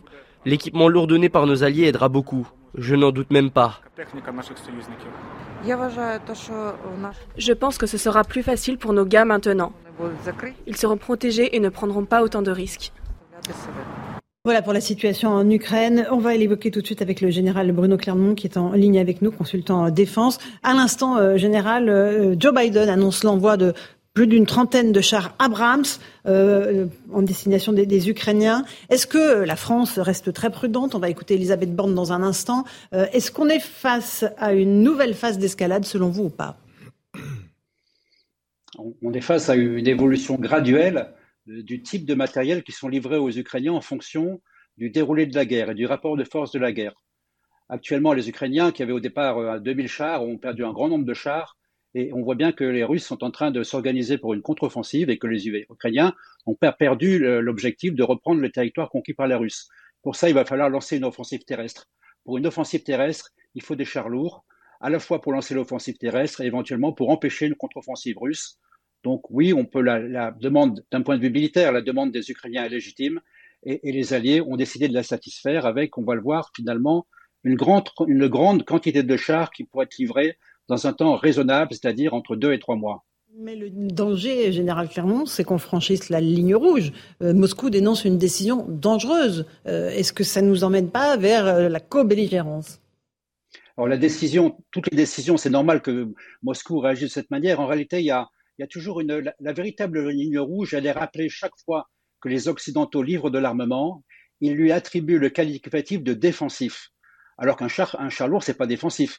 Un char lourd, c'est défensif si on s'en sert pour empêcher les Russes de conquérir l'Ukraine. Si les Ukrainiens décidaient de se servir de ces chars lourds pour attaquer les forces russes en Russie, ça deviendrait offensif. Et ça, c'est, et ça, c'est pas possible du point de vue des Occidentaux. Et c'est dans ce cadre-là qu'effectivement, on passerait à un véritable palier qui serait de porter la guerre en dehors des frontières euh, de l'Ukraine. Donc, la guerre en Russie avec du matériel occidental. Et ça, c'est quasiment une escalade garantie donc là, on reste quand même dans quelque chose qui peut être maîtrisable et maîtrisé, c'est maintenir le conflit à l'intérieur des frontières de l'Ukraine. un conflit qui sera effectivement de plus en plus violent. Et une dernière question, en combien de temps on peut livrer, nous, des chars Leclerc si la décision est formellement prise hein? La Première ministre ne l'a pas dit très clairement cet après-midi à l'Assemblée. Au Sénat. En ce qui concerne la France, effectivement, c'est pas décidé puisqu'on avait déjà livré des chars légers qui sont des MX-10 RC avec quand même des canons 105 mm. les Allemands ont annoncé, auraient annoncé qu'il fallait trois mois dans trois mois, euh, les chars seraient disponibles. Il est possible que ce soit un petit peu moins. Former un, équipage de chars, c'est compliqué, euh, mais il y a beaucoup de tankistes en Ukraine, puisqu'ils avaient 2000 chars avant le début de la guerre. Donc être capable de transformer un tankiste opérationnel sur un char soviétique sur un char occidental, ça peut effectivement prendre deux, mois avec toutes les questions de maintenance, euh, les questions de, logistique qui sont vraiment indispensables. Donc avant deux mois, ça paraît peu probable à partir de deux mois, c'est possible. Et c'est effectivement le créneau, la fin de la Rapustita, la fin de cette mauvaise météo, où les offensives terrestres de grande envergure pourraient reprendre. parfait. Euh, merci. Restez avec nous, Général Clermont. On est avec Eric Revel. Euh, nous sommes avec Marc Toitier, économiste, avec Karim Zeribi, consultant CNews, Geoffroy Lejeune, directeur de la rédaction de Valeurs Actuelles. Eric Revel, on est dans une nouvelle étape là. Bah oui, d'ailleurs, le général donne euh, l'argument clé. C'est qu'il dit un char lourd, ça peut servir à défendre, mais ça peut servir à attaquer qui nous dit que euh, une fois que c'est Abrams américain, c'est Challenger euh, anglais ou c'est Leclerc français ou les Léopard, 2 allemands ont été livrés, qui nous dit que ils vont, ils vont pas passer d'une phase défensive à offensive. C'est là où on est à mon sens dans un vrai tournant. Et puis juste mon général, il me semblait qu'il y avait 12 Charles Leclerc qui étaient prépositionnés en Roumanie. Euh, quand même, qui avaient été prépositionnés en Roumanie. Donc ces chars-là, Leclerc, si le président de la République en donne l'ordre, ils peuvent arriver assez vite sur le théâtre d'opération. Alors, a priori, ces chars sont euh, prévus de renforcer, de protéger la Roumanie, euh, pas d'intervenir au profit des Ukrainiens. Donc, ça serait d'autres chars qui devraient être envoyés à partir de la France. Euh, Marc Toiti oui, moi je trouve qu'on a quand même une escalade qui est assez incroyable. C'est-à-dire que moi je me souviens, il y a un an, on nous disait, selon les spécialistes de la géopolitique, disaient non mais il n'y aura pas de, de, guerre, tout ira bien. Bon, on a vu ce qui s'est passé ensuite. Et là on dit bon, ça va se calmer. Moi ce qui me surprend quand même, c'est qu'on on ne parle plus du tout de, de l'enjeu diplomatique. Qu'on a complètement abandonné, abandonné. On s'est dit peut-être qu'il faudrait peut-être arrêter, un cesser le feu, temporiser. Et là, moi, je trouve qu'il y a une escalade, assez incroyable. Et d'ailleurs, euh, je reviens un peu sur l'économie, c'est qu'effectivement, on parlait de la baisse d'inflation avec la baisse des prix des matières premières. Si ça s'intensifie, ben c'est clair que ben, les matières premières vont repartir à la hausse, qu'il y aura encore plus d'inflation et qu'il y aura encore plus de difficultés économiques chez nous, sans parler des problèmes des retraites. Mm. Donc, euh, on joue un jeu extrêmement dangereux. Et ce, qui m'inquiète, c'est que personne n'arrive aujourd'hui. Alors, c'est peut-être pas à cause de nous, hein, euh, arrive justement à trouver un terrain d'entente, au moins pour un cessez-le-feu, pour une négociation. Et là, il y a, y a une sorte de surenchère. Effectivement, je suis d'accord avec Eric, qui nous dit que derrière, ça va pas aller plus loin et que l'Ukraine va pas finalement attaquer la Russie. Général, clairement, il n'y a pas de pour parler en ce moment. On est bien d'accord. Hein, tout se passe sur le terrain, euh, dans les offensives euh, et contre-offensives. Oui, il y a eu une espèce de petite fenêtre d'opportunité au mois de décembre où on parlait pas mal de négociations avec le plan de paix de, du président Zelensky, et puis ça a vraiment a disparu et on est rentré dans une nouvelle phase dans laquelle on se prépare plutôt à une offensive contre-offensive au printemps, c'est-à-dire dans deux mois. Donc le rendez-vous, c'est dans deux mois. Et en attendant, euh, chacun va essayer de gagner du terrain sur l'autre. Mais effectivement, la question des négociations a vraiment disparu du paysage. Les grandes manœuvres euh, sont en ce moment du côté des alliés, hein, euh, États-Unis, Grande-Bretagne, Allemagne, pour pouvoir fournir ces chars aux Ukrainiens. 31 chars Abrams, ils sont, ils sont bien ces chars par rapport à nos chars Leclerc, général, en un mot? Écoutez, c'est à peu près la même génération de, de chars. Les chars Abrams M1, ils sont un peu plus lourds, ils, sont un peu, ils ont un peu plus de technologie, ils sont mis en œuvre par quatre combattants au lieu de trois combattants, mais c'est grosso modo euh, la même technologie. Effectivement, ils sont très très supérieurs aux chars, aux chars ukrainiens et évidemment aux chars russes qui se trouvent euh, n'avoir finalement sur le champ de bataille en Ukraine. Ils ont une très grande quantité de chars en réserve, mais sont quand même plus des chars de, type T-72 des années 70 ou 80 que des chars euh, aussi technologiques que les chars Abrams, Leclerc, Challenger et, et Léopard. Euh, Karim, un tout petit mot. Oui, moi, ce qui me dérange un peu, c'est que j'ai le sentiment que la, la, la voie européenne, elle ne fait que suivre, euh, je dirais, une forme d'influence américaine. Les Américains euh, donc envoient 31 chars, donc euh, les Allemands vont en envoyer, les Espagnols vont en faire autant, et nous autres allons être quasiment obligés de suivre, de, pour pas être, je dirais, en décalage avec la dynamique, si je puis parler ainsi, de, qui a été qui a été lancée. ce général, est-ce que vous ne pensez pas que dans cette guerre, depuis le départ, la voie européenne manque? Et nous sommes toujours dans la roue des Américains, qui n'ont pas les mêmes intérêts que nous à ce que les choses cessent et cessent rapidement. Donc, pouvons-nous faire autrement?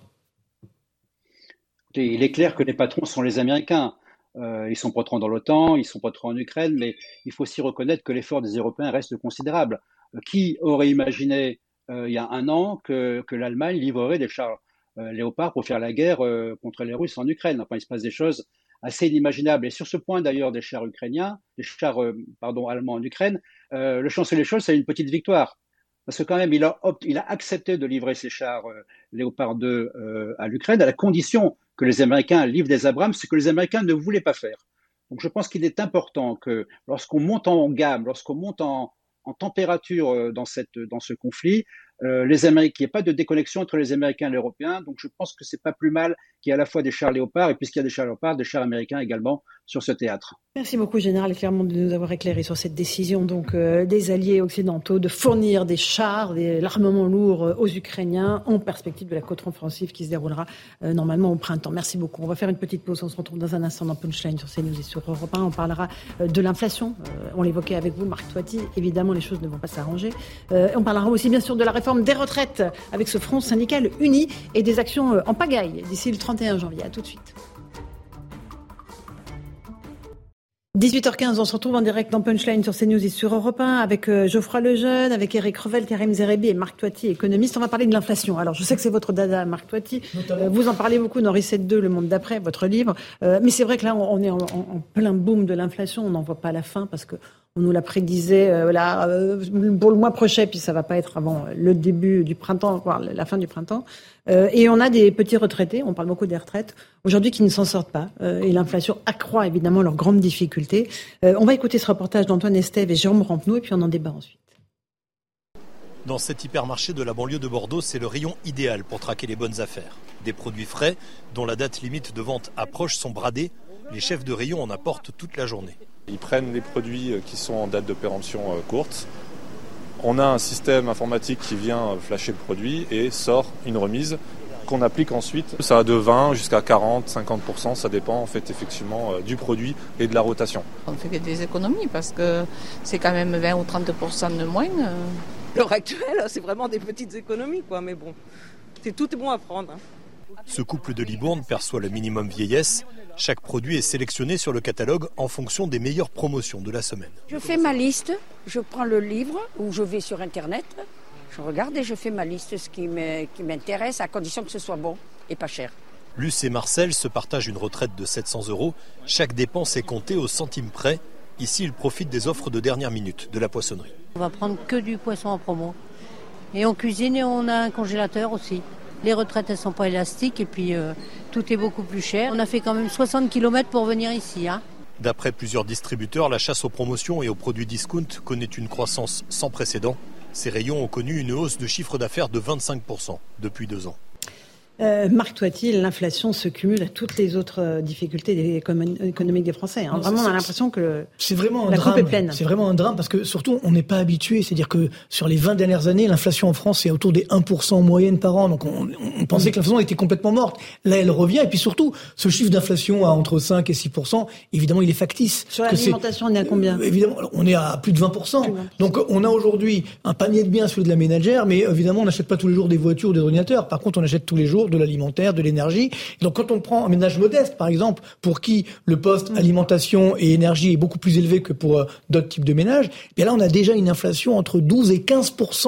en moyenne. Donc c'est particulièrement élevé. Donc ce qui veut dire que pour beaucoup, de Français qui sont déjà euh, euh, borderline, comme on dit, à la frontière, où malheureusement ils sont à 10, 20 euros près, évidemment ça n'arrange pas les choses. Et alors là où la, la, enfin, la grande distribution également, parce que nous disons on, souffre énormément, on voit bien qu'on peut faire des prix. On aura Michel Edouard Leclerc sur plateau demain. Non, mais ça, ça, euh, ça c'est ça c'est je pense un vrai enjeu parce que aujourd'hui il y a encore une marge pour réduire effectivement certains prix mhm. avec la concurrence, sauf que comme en France, ils disent que c'est les industriels qui les voilà, on, voilà, on dit c'est l'autre. Ils augmentent la nourriture pour chiens et chats, il n'y a pas de raison. Bah, hein. Moi, je peux vous dire que les industriels n'augmentent pas autant que euh, que ce qui se passe également dans, dans la grande distribution, parce que finalement, il y a que cinq réseaux de distribution. Donc c'est ce qu'on appelle un oligopole. Ça veut dire on, mm. on peut plus ou moins s'entendre. C'est pas une très grosse concurrence. Par contre, il faut que les que les Français ben, se fassent agir cette concurrence, mm. arrivent voir différents, euh, différents magasins et autres. Et je pense qu'il y a encore une marge où on peut négocier entre guillemets et avoir une baisse de cette inflation. Alors la bonne nouvelle, c'est que normalement, elle devrait baisser à partir de, de printemps-été, printemps-été 2023. Plus personne ne s'avance sur une date oui, maintenant. Non, mais hein. bien sûr, non, mais euh, forcément, parce qu'on a eu un déni de réalité. Ouais. Rappelez-vous, les dirigeants français, européens disaient non, mais l'inflation, ça y est, C'est temporaire, c'est fini, On tout va bien dans le le meilleur du monde. Sauf que là, c'est, on est sur le sujet de tout à l'heure. Si la guerre dure encore en Ukraine et que, parce que là, attention, on a eu un peu moins d'inflation ces derniers mois parce que les prix des matières premières ont baissé, notamment l'énergie, euh, l'alimentaire. Mais si ça repart à la hausse, si la guerre repart et que les prix énergétiques repartent à la hausse, l'inflation également va remonter nettement. Donc euh, malheureusement, elle n'est pas complètement gagnée, hein, cette bataille contre l'inflation, loin s'en faut.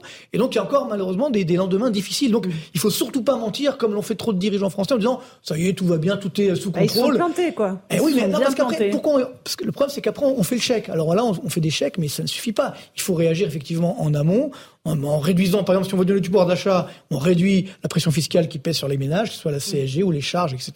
Là, vous donnez du pouvoir d'achat sans que ça coûte pour les entreprises. Parce que si ça coûte pour les entreprises, après, ils vont répercuter sur les prix de vente, Bien sûr, et c'est la boucle de l'inflation salaire, Alors, on s'en sortira jamais. Qu'est-ce qui veut réagir, euh, Karim Non, Un moi, tout petit mot là-dessus c'est que, Après, on un, parle de les l'essence. Français veulent pas Ça des pas petits chèques, ils veulent vivre dignement de leur travail. Il va falloir qu'à un moment donné, structurellement, donc sur le plan politique, on prenne en compte cette réalité-là. Ils veulent vivre dignement de leur travail. Ah. Et aujourd'hui, ils n'en ont pas la possibilité parce que la pauvreté gagne du terrain pour les travailleurs, pas pour les inactifs, pas pour ceux qui vivent de revenus sociaux seulement, donc mais pour les travailleurs. Deuxièmement, que ça vienne de la grande distribution des industriels, le français consommateur qui a des fins de mois difficiles, il s'en fout. Donc, euh, euh, donc que l'État régule et se débrouille avec soit les grandes surfaces, soit les industriels, mais mettre un peu d'ordre dans cette pagaille-là. Parce que quand on passe à la caisse, pour le portefeuille des Français les plus en difficulté, c'est la même chose. Troisièmement, je pense qu'aujourd'hui, il y a une corrélation, j'ai envie de dire, un peu de, de phénomène qui fait que euh, les Français sont très inquiets de l'avenir, très inquiets de l'avenir, donc et iront encore moins vers la consommation parce qu'on sait très bien, euh, Marc en parle souvent, que l'état d'esprit, l'état de confiance euh, joue beaucoup. Or aujourd'hui, il y a cette crise de confiance parce que le politique nous annonce que l'inflation va durer jusqu'en mars, je dis n'importe quoi, et puis finalement on se rend compte qu'en mars on nous dit ah ben ça va durer six mois de plus. Donc les prévisions ne tiennent pas. Donc il va falloir qu'à un moment donné, on ait un discours clair, qu'on ait un état régulateur et qu'on arrête de faire des chèques qui sont des petites aides, mais qu'on se penche sur la vraie question que j'évoquais tout à l'heure. Est-ce qu'on veut fabriquer des travailleurs pauvres dans notre société ou est-ce qu'on veut que le travail soit payé dignement? Ça, c'est un sujet que le gouvernement doit aborder Et c'est structurellement. Un sujet majeur. Majeur Et pour là, les on Français. perd du temps sur les retraites. Les Français Allez, veulent pas les assister, contrairement à ce que certains Non, prétendent. non, non. Je crois qu'on on sera tous d'accord pour dire qu'il faut Je trouver un moyen de rendre de l'argent aux Français. Et je dis bien rendre parce qu'en réalité, l'État leur en prend énormément. Et mais malheureusement, et on, on a eu cette discussion tout à l'heure dans la première heure, mais en fait, à chaque fois dans cette équation, on se heurte à la même chose. C'est si l'État prend moins euh, aux Français, si, si par exemple la CSG euh, baisse ou, ou si en tout cas la pression fiscale euh, est, est un peu euh, est un peu euh, soulagée sur les, les ménages, sur les travailleurs, etc. Il va falloir que euh, ça va ensemble, que l'État ne fasse moins de choses. Euh, et à ce moment-là, la réflexion qu'il faut avoir, et pour le coup, euh, Emmanuel Macron s'y était engagé dans son premier quinquennat. Il a été un peu plus discret dans le deuxième parce qu'il n'avait pas un bilan exceptionnel, mais euh, il faut il faut réussir à repenser le périmètre de l'État, ses missions et l'efficacité de la dépense publique. Et là, je pense honnêtement que c'est la seule piste qui n'a pas été euh, évoquée.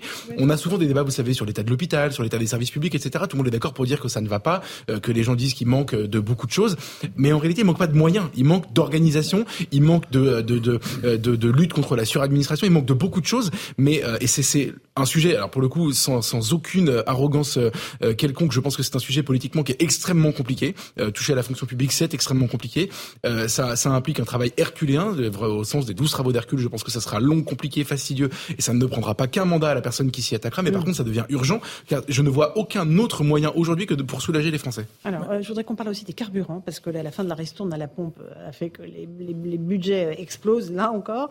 Euh, là, on est quasiment à 2 euros le litre, je crois, euh, pour certains euh, carburants. Écoutez juste quelques réactions euh, de Français euh, à ce sujet. L'essence avance, je faisais le pain pour 50 euros, maintenant j'arrive à 80. J'ai 30 euros de plus par plein. On n'a pas trop le choix, comme euh, on fait de la prestation de service, euh, on a gardé nos habitudes, par contre on répercute le prix sur les clients. Quoi. On n'a pas le choix, euh, forcément, donc on suit, on fait avec. Hein. C'est le prix, euh, s'il est à 2 ou 3 ou 4, peu n'importe, euh, on est euh, pris euh, par ça en fait. On est obligé de s'adapter, donc euh, c'est une dépense qu'on prend en plus euh, dans le ménage et puis voilà. Eric Revel, ça va continuer à monter, ça, le- Bah, les carburants L'inflation rogne le pouvoir d'achat des Français. Le prix d'énergie, on l'avait presque oublié, mais ça devient un fléau euh, quasiment euh, national. Alors il y a, euh, il y a deux choses qui peuvent faire baisser peut-être le prix de l'essence. Un, c'est si l'OPEP accroissait sa production de pétrole, mais ils ont aucun intérêt à le faire puisque la croissance, la croissance, si on prend la croissance française, va plutôt se réduire ça veut dire qu'on consommera moins, on consommera moins de pétrole. Donc si euh, ils augmentent leur euh, leur production de pétrole, c'est le prix du baril qui va s'effondrer et donc leur recette budgétaire à eux. Donc ils ont aucun intérêt à le faire. Maintenant, il y a quand même une question, puisqu'on parle de, de, de l'État et avant les grandes réformes, il y a quand même une question de TVA quand même. 60% c'est de la c'est de l'impôt. Est-ce que l'État ne pourrait pas faire un geste? Et puis alors, moi, ce qui me sidère aussi, je sais pas si vous avez vu, le chèque qui a été mis en place de 100 euros mm-hmm. euh, il y a quelques semaines en fait, il y a que 30, hein? oui, il y a que 30% des gens qui ont le droit qui ont demandé sur le site de Bercy euh, ce chèque. Ils ne le savent pas. Alors ils ne le savent peut-être pas, donc faut, il faut il faut aussi le rappeler, mais euh... Est-ce que c'est pas une usine à gaz pour l'obtenir Non, je, je crois qu'ils ont simplifié sur le site, si mais ça... le numéro vert, bah, oui. les gens ne le savent pas, hein, c'est ça, Marc. Enfin, je sais pas si Marc partage mon analyse sur le prix du baril. Tout à fait. Alors, il y a un problème, par contre, pour nous, les Français, enfin les Européens, on va dire, euh, sur le prix du pétrole, c'est qu'il y a quelques mois, l'euro baissait. Mm. Donc, quand l'euro baisse, le prix des produits importés augmente. Donc, c'est pourquoi le pétrole était plus cher. Là, il y a un problème, c'est que l'euro remonte. Et pourtant, le prix du, du, baril, enfin du pétrole que nous, nous payons. Alors devrait baisser. Exactement. Ben oui, donc là, il y a, encore une fois, on a, vous voyez, il y a une sorte d'opacité quand même sur ces prix de la grande distribution, au sens large, que ce soit les biens alimentaires ou, ou le pétrole. Donc, je suis d'accord, bien sûr, avec Eric, qu'il faut, faut, réduire cette pression fiscale, et là, on est tout à fait d'accord. Euh, mais l'enjeu, c'est que là, euh, on a autant il y a quelques mois, on dit bon, ben c'est normal, l'euro baisse, donc le pétrole monte, le pétrole, le pétrole qu'on paye à l'essence, quoi, chez nous, à la pompe. Mais là, là, ça n'a pas lieu d'être.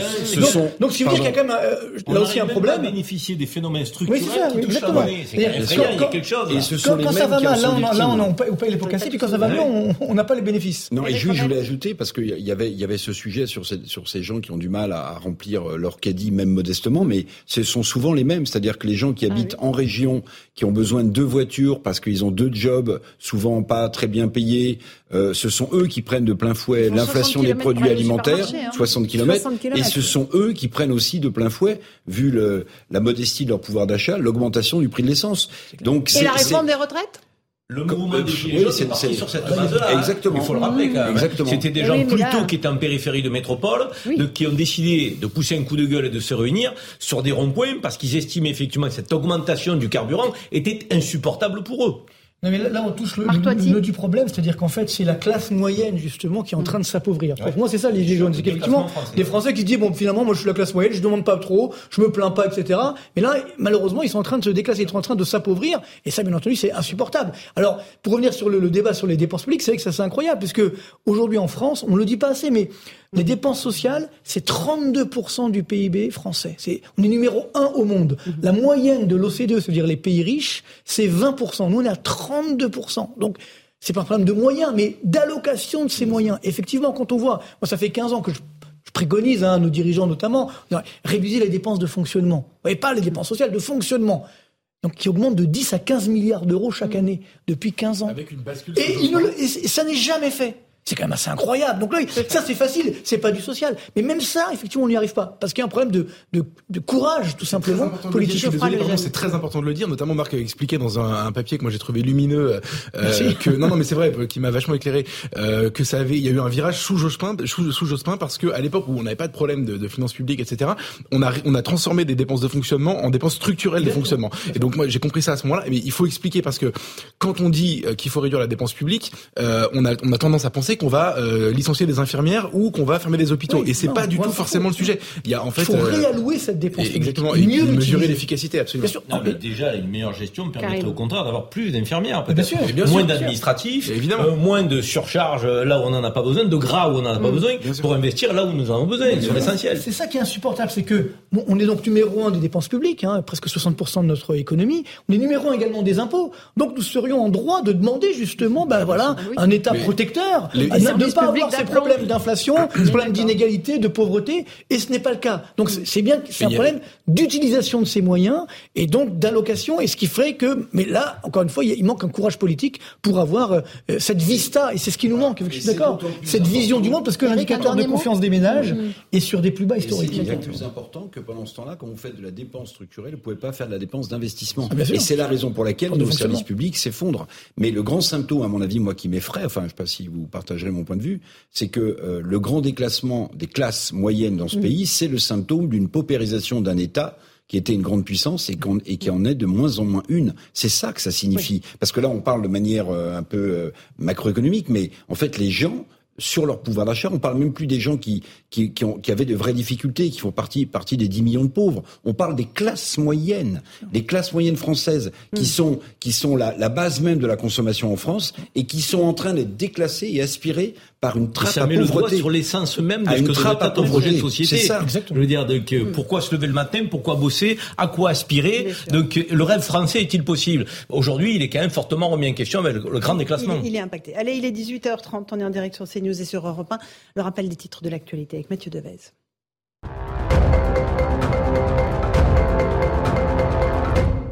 Les États-Unis vont livrer 31 chars Abrams à l'Ukraine. Ce char lourd est en service depuis plusieurs décennies dans de nombreuses armées, notamment au Moyen-Orient. Selon Joe Biden, cette livraison n'est pas une menace offensive contre la Russie. Les États-Unis ont promis leurs chars à l'Ukraine pour que l'Allemagne accepte de livrer les siens. Au moins deux personnes, deux morts et sept blessés dans une attaque au couteau en Allemagne. Les faits se sont produits cet après-midi dans un train régional reliant Kiel à Hambourg. L'auteur présumé aurait entre 20 et 30 ans. Il a été arrêté. Le motif de l'agression, lui, n'est pas encore établi. Bruno Martini démissionne de la présidence de la Ligue nationale de handball. Il a été condamné aujourd'hui à une peine d'un an de prison avec sursis pour des faits de corruption de mineurs, des faits qu'il a reconnus. Cette condamnation est accompagnée de 5 ans d'interdiction d'exercer une activité en contact avec des mineurs. Merci Mathieu Devez. Dans un instant, on se retrouve dans Punchline sur CNews et sur Europe 1 avec Laurent Pietraszewski, euh, l'ancien monsieur retraite d'Emmanuel Macron. On va parler de cette réforme des retraites, du Front syndical uni, de toutes les actions qui sont prévues avant la mobilisation du 31 janvier. Va-t-on vers un blocage du pays? La réponse dans un instant dans Punchline. À tout de suite. 18h34, on se retrouve en direct dans Punchline sur CNews et sur Europe 1. On est avec Laurent Pietraszewski, bonsoir. bonsoir Ancien secrétaire d'État aux retraites. Aujourd'hui, vous avez un cabinet de conseil, mais vous connaissez bien le dossier. Et évidemment, c'est le dossier qui préoccupe beaucoup les Français, euh, parce que les syndicats ont fait une journée d'action extrêmement réussie le 19 janvier. Il y en a une autre le 31 janvier, puis il y aura beaucoup d'autres actions perlées euh, d'ici là. On va juste écouter messieurs Martinez et Berger, respectivement CGT et CFDT, Front syndical uni, qui se tient et qui appelle à une nouvelle mobilisation. Écoutez-les. Nous avons appelé à multiplier d'ici au 31 janvier, date de la prochaine mobilisation, les actions et initiatives partout sur le territoire, dans les entreprises et les services, dans les lieux d'études, y compris par la grève.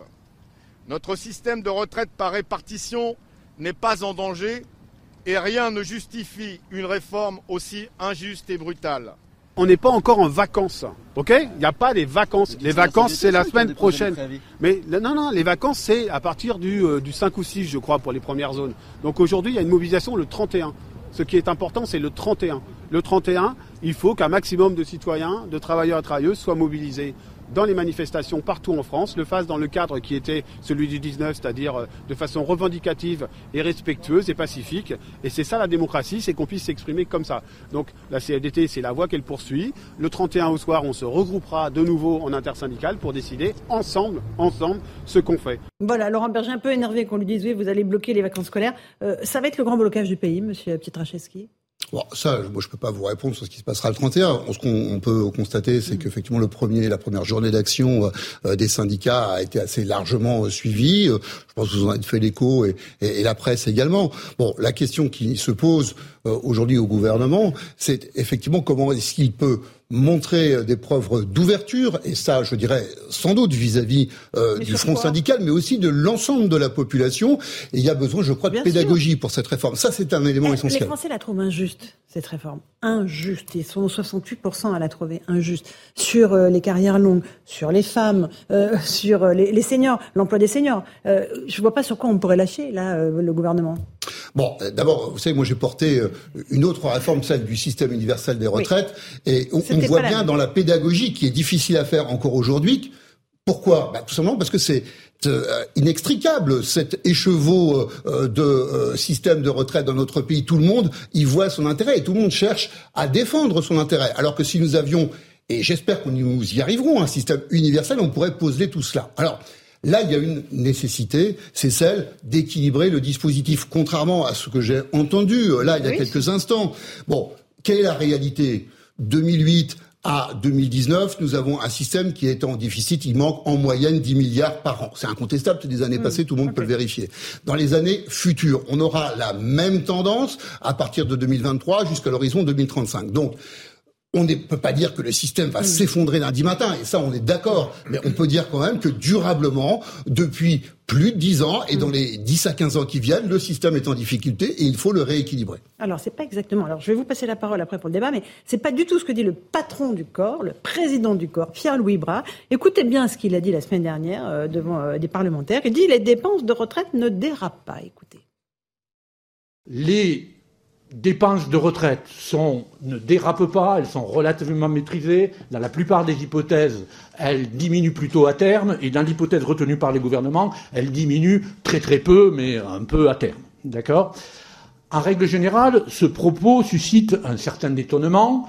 Bah oui, un étonnement, parce qu'on nous, on nous serine à longueur de journée que le système va exploser, et le, monsieur qui a fait le rapport du corps, il nous dit, mais non, tout va bien, ça ne dérape pas. Ouais, alors je pense que si on, regarde bien les propos de Pierre Lubras, il parle en pourcentage du PIB, d'ailleurs du produit intérieur brut, de la richesse que nous produisons euh, globalement, et on sait que la part de retraite, c'est autour de 14%, c'est ça qu'il veut dire, et euh, c'est absolument pas à l'opposé de ce que je viens de vous dire, c'est qu'il manque tous les ans 10 à 15 milliards sur les 330, c'est juste la réalité. Bon, mais c'est cataclysmique ou pas? Ben, je vous l'ai dit, c'est pas cataclysmique. Je pense que de toute façon, on n'est pas. Le but, c'est pas d'affoler tout le monde. Le but, c'est de dire, on se comporte. Moi, je vais vous, dire ça en bon père de famille. En bon père de famille, moi, j'équilibre mon budget dans le temps et je le fais avec les moyens qu'on me propose. Et là, celui qu'on nous propose, c'est de travailler un peu plus ensemble. Et il faut le faire avec. Vous avez souligné ça dès le début, avec une nécessité de justice, d'équité, d'attention mm. pour les carrières longues et les métiers pénibles. Je crois que c'est ce qu'on va discuter ce soir. Allez, euh, Marc Oui, et puis attention également dans les prévisions effectivement du corps et même du, de la loi actuelle, on a une croissance entre 2 et 2,5%, croissance économique, donc du PIB, justement. Donc si c'est pas le cas, évidemment, mécaniquement, le, trou augmente. Et parallèlement, on, a, on tape sur un taux de chômage qui va baisser à 5%. C'est vrai qu'il a un petit peu baissé aujourd'hui, on est à 7,3%. Mais le taux de chômage global de sous-emploi, il est à 16,5%. Donc c'est-à-dire qu'il n'y a pas autant également de cotisations. Donc euh, euh, les hypothèses, justement, qu'avance le corps, ils sont, elles sont extrêmement optimistes. Et puis n'oublions pas également qu'on a aujourd'hui même un déficit chaque année de 30 milliards à peu près des retraites, des fonctionnaires, qui, et l'État paye, ah, justement. Donc, il y a hmm. déjà un trou qui est là, mais on ne veut pas le voir, parce qu'il est financé par l'État. Mais avec une dette publique de quasiment 3 000 milliards d'euros, et donc euh, bientôt bien plus, Vous aimez effectivement. Bien nous faire peur avec ces non, je vais pas peur, encore une fois, c'est-à-dire, si. il faut dire la vérité. C'est-à-dire que si on dit oui, ben, tout, est, tout est sous contrôle, à ce moment-là, oui, ne faisons pas la, la, réforme de la retraite. Le problème, je pense, de la réforme de la hmm. retraite, c'est que moi, j'étais effectivement pour une retraite, une réforme beaucoup plus large, et s'arc-bouter sur l'âge en tant que tel, c'est ça qui pose, qui pose ce problème et qui ne nous permet pas finalement à tous les Français de choisir. Si on avait ce choix, déjà il n'y aurait pas la CFDT dans le, dans le cortège et, puis en plus on aurait peut-être euh, une moindre adhésion justement au dérapage. Monsieur Pietraszewski, une question avant de passer la parole à mes petits camarades. Les femmes, elles sont pénalisées par cette réforme des retraites. Euh, celle qui, euh, alors, on nous dit il y aura le congé parental qui sera pris en compte dans le euh, dans le calcul. On nous dit voilà un certain nombre de choses. Les pensions minimales vont être réévaluées. Ça va profiter en grande majorité aux femmes parce que c'est elles qui ont les plus petites pensions. Mais les femmes qui ont eu des enfants, elles avaient des trimestres cotisés, trois trimestres cotisés par enfant. Et tout ça, c'est complètement gommé par la réforme. Minutes, non, c'est pas ah bah gommé par la réforme, heureusement d'ailleurs. Ah bah si. Mais on, prend Vous prenez une femme d'un certain âge avec deux enfants, elle partira deux ans plus tard qu'un homme du même âge dans la mesure où elle a tous ses trimestres. on, ah va bah, juste prenons deux minutes. Inégalité. Regardons comment. Euh, en fait, aujourd'hui, notre système de retraite, c'est et l'âge. Il faut avoir 62 ans pour ouvrir ses droits. Et la durée, actuellement, il faut 42 années de cotisation. Demain, il en faudra 43. Voilà. C'est et le système actuel. Donc, actuellement, là, aujourd'hui, au moment où on parle, il y a des gens qui vont avoir travaillé plus de 42 ans, alors que la durée, c'est 42 ans. Et je vais vous dire un coup incroyable, c'est que l'an dernier, c'était déjà le cas. Et l'année d'avant encore, c'était déjà le cas. C'est comme ça, c'est un système qui est construit comme cela. C'est la durée et l'âge. Donc, sur le sujet que vous évoquez, nous avons effectivement, quand on regarde les femmes sur la borne de l'âge 62, l'âge d'ouverture des droits, et 67, pardon, c'est l'âge d'annulation de la décote. C'est l'âge où, si vous n'avez pas travaillé vos 42 ans, parce que vous avez une carrière hachée, mhm. eh bien, là, on ne vous applique pas de décote. Donc, entre ces deux bornes, de 62 et de 67, aujourd'hui, on retrouve une part importante des femmes autour de 62 ans, parce qu'elles ont et c'est celles qui ont les carrières les plus continues. Elles sont proches, c'est sans doute votre exemple, mm. euh, Laurence Ferrari. Elles ont en plus des trimestres validés par le fait qu'elles ont eu des enfants et qu'elles ont éduqué. Et puis on a à l'autre bout de cet intervalle, autour de 67 ans, beaucoup de femmes qui ont des carrières hachées et qui doivent attendre 67 ans pour ne pas se voir appliquer de décote. Eh bien, ce que l'on peut voir dans ce euh, dispositif, c'est que toutes celles qui euh, sont dans ce bout 67 ans, eh bien, ne vont pas travailler plus, mhm. que la réalité, c'est qu'elles ont des pensions de 40% inférieures à celles des hommes. Elles vont bénéficier de façon la plus notable de la progression moyenne de la pension.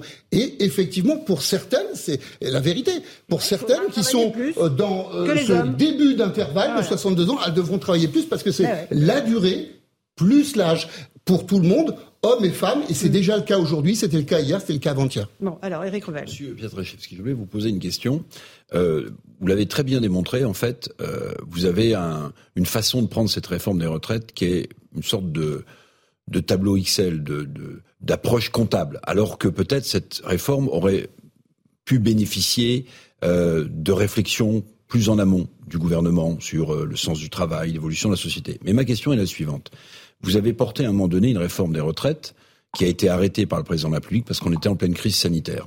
Aujourd'hui, on est en pleine crise sociale où se cristallisent les problèmes de pouvoir d'achat, les problèmes de, salaire, etc., etc. Est-ce que vous conseilleriez à la première ministre, je ne vais pas mettre le président de la République dans le, dans le coup, de bien regarder est-ce qu'il faut maintenir cette réforme des retraites parce qu'à une crise sanitaire a succédé une crise sociale qui menace quand même d'enflammer le pays. Alors, qu'est-ce que vous lui dites à Mme Borne? Euh, Vous savez, mon, job aujourd'hui, c'est de conseiller les entreprises sur les sujets. Vous la conseillez Essentiellement. je, vais vous répondre. Mais d'emploi des seniors et de santé au travail. Je vous réponds. Euh, c'était pas une pirouette. Je vous réponds parce que c'est totalement connecté.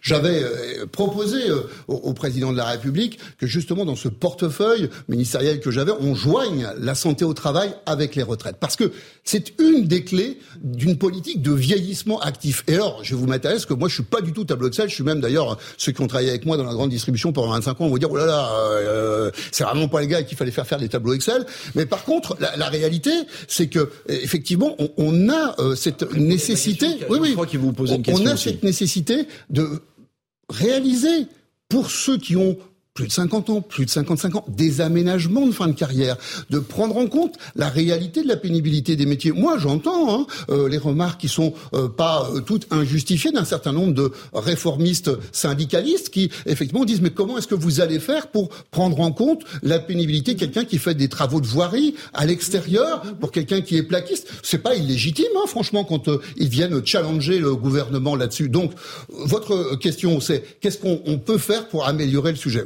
Je crois que euh, le gouvernement a mis sur la table un certain nombre de choses, notamment sur la prévention de la pénibilité, de l'usure au travail. Je pense que ça doit ouvrir de grandes négociations d'entreprises et de branches pour identifier les métiers qui sont sans aucun doute les plus difficiles à réaliser et à avoir une politique, y compris d'aménagement de fin de carrière. Il faut renoncer avec la crise sociale dans laquelle on est, puisque vous avez renoncé, vous, à, enfin, le président de la République à l'époque, à, à, mettre en place cette réforme parce qu'il y avait une crise sanitaire. C'est une nouvelle crise. les, contextes sont pas tout à bah, fait les mêmes. Bah, et, surtout, c'est qu'il y a, une, crise. une réalité que vous partagez, je, je le sais, et, merci de, de, relancer comme bah, ça le, débat. Mais cette réalité qu'on a tous vécu, non mais qu'on a tous vécu, euh, tous, l'ensemble des salariés, celle de la crise sanitaire que vous avez évoquée, l'ensemble des salariés qui ont pu euh, rester chez, chez eux, indemnisés, euh, comme cela n'a jamais été réalisé dans aucun pays d'Europe ou du monde. Les petits entrepreneurs qui ont été aidés par le Fonds de solidarité, les grosses entreprises qui ont pu maintenir l'emploi. La réalité, c'est que nous avons collectivement, vous savez, moi je, je travaillais au gouvernement, je n'ai pas le sentiment d'avoir fait ça tout seul, on l'a fait ensemble avec les citoyens français, on a tenu la société française dans cette crise sanitaire. Donc aujourd'hui, il nous faut produire plus de richesses collectivement et on peut le faire en travaillant plus, mais je suis parfaitement en phase avec ce que vous avez dit sur la dimension la pénibilité et sur la dimension de l'emploi des seniors. Là, très franchement, il y a des choses à améliorer. Hein. On ne retire pas la retraite, on la garde coûte que coûte, bah, écoutez, bloquer la France entière. Coûte que coûte, il, faut, bah, il faut à un moment donné être dans une situation où aussi on est face à nos réalités. C'est ce que nous avons euh, été tous protégés pendant les deux années de la crise sanitaire. D'accord. Il faut, euh, faut, passer à la caisse là. Ben, c'est pas passer à la caisse. Bah, passer à la caisse, ça, voudrait dire que euh, certains rendent ce dont ils ah, ont ben, bénéficié. ils, le remboursent, oui, ça. Ben, le PGE, ils le remboursent.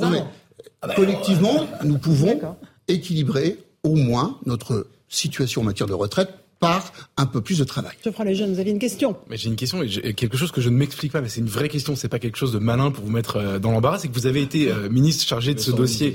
Et ah non, pas du tout, non, pas du Alors, ministre ça va, chargé ça va prolonger de la question un, des un peu retraites. la question d'Éric. Euh, vous avez été chargé de ce dossier, donc si je ne m'abuse, en 2019. C'est-à-dire que vous avez porté la précédente réforme, qui était celle d'Edouard Philippe initialement, en tout cas défendue par Edouard Philippe, euh, qui était euh, une réforme euh, qu'on disait à l'époque systémique, c'est-à-dire du système et non paramétrique des curseurs comme aujourd'hui.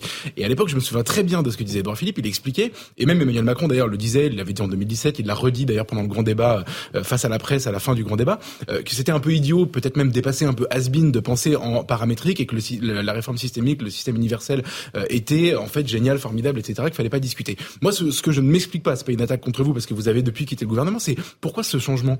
Pourquoi aujourd'hui Pourquoi entre 2017 et 2022 avoir changé euh, cette stratégie, sachant qu'à l'époque euh, la réforme, alors il y avait une opposition, les syndicalistes euh, étaient reçus à Matignon, me souviens à la fin toutes les semaines. D'ailleurs, je crois que vous vous y colliez euh, euh, vous aussi. Je me souviens qu'il y avait un point, notamment sur la CFDT un point d'achoppement qui était la question de l'âge pivot, mais en dehors de ça, la CFDT était plutôt encline à défendre le projet et, et- et l'opposition des Français était moindre que celle d'aujourd'hui. Donc ma question, c'est une vraie question, pourquoi ils ont changé d'avis? Ben, et, euh, c'était, vous faites écho à la question de votre voisin de gauche. Euh, alors la matière de tout à l'heure, bah, tout simplement parce qu'on a vécu deux ans de crise sanitaire et que vous savez, je pense que le président de la République est pragmatique. Alors encore une fois, je, franchement, je prends très très bien la question. Moi, je crois à ce que vous venez d'évoquer, c'est-à-dire, je crois à la nécessité de remettre tout sur la compris. table. Et je vais vous dire, de toute façon, on va y arriver pour une raison relativement simple, c'est que là, on est en train de traiter le sujet de l'équilibre, celui qui faisait justement débat et, et tension avec les syndicats réformistes. Le sujet de l'équilibre sera traité et je pense que nous pourrons, en tout cas moi j'appelle ça concrètement de mes voeux, nous pourrons travailler ensemble à l'élaboration d'un système de retraite universel qui rassure. Avec une autre réforme, non Bah, écoutez, je- en tous les cas, euh, sur le fond, si on veut transformer les Ah, choses, on est si on veut les transformer, il faut faire une réforme. On est parti pour un moment. Cette réforme, justement. mais, mais le vrai enjeu, justement, c'est que par rapport au renoncement éventuel de- de- du gouvernement de M. Macron, c'est que si effectivement il y a un recul, alors là, toute la capacité de la, de la France, du gouvernement actuel, à réformer l'économie française, à la moderniser, elle est battue en brèche. Là, je vous dis pas les taux d'intérêt qui ont augmenté parce que, effectivement, c'était le problème du quoi qu'il en coûte qui coûtait rien parce que c'était la Banque centrale européenne qui a acheté cette dette publique, donc ça nous coûtait zéro. Maintenant que les taux d'intérêt ont fortement augmenté, ça nous coûte extrêmement cher. Imaginez, juste la facture de, de surcharge de coût de la dette, 120 milliards d'euros. Sur, dix- sur 10 ans. Et c'est pas terminé. Donc si demain on recule sur l'âge de la retraite, effectivement, la facture c'est encore plus lourde parce que le taux d'intérêt aura encore plus augmenté. Mais parallèlement, si on n'a pas un terrain d'entente et qu'on bloque le pays, Eh on aura ben, une telle pareil. récession qu'on aura gagné. Donc moi je pense qu'il faut trouver un terrain d'entente, sinon effectivement ça sera Monsieur très compliqué pour la France. Vous connaissez bien euh, Emmanuel Macron. Il reculera ou pas? Écoutez, moi, je ne suis pas à parler à la place du président de la République. Non, je comprends votre question. je Non, mais je comprends votre est- question. Mais il est d'une nature à reculer euh, ou pas euh, le président de la République euh, mène euh, une politique dans le sens de l'intérêt général conforme à ses engagements. Mais voilà. Non, mais qu'est-ce que je vous dise Eh.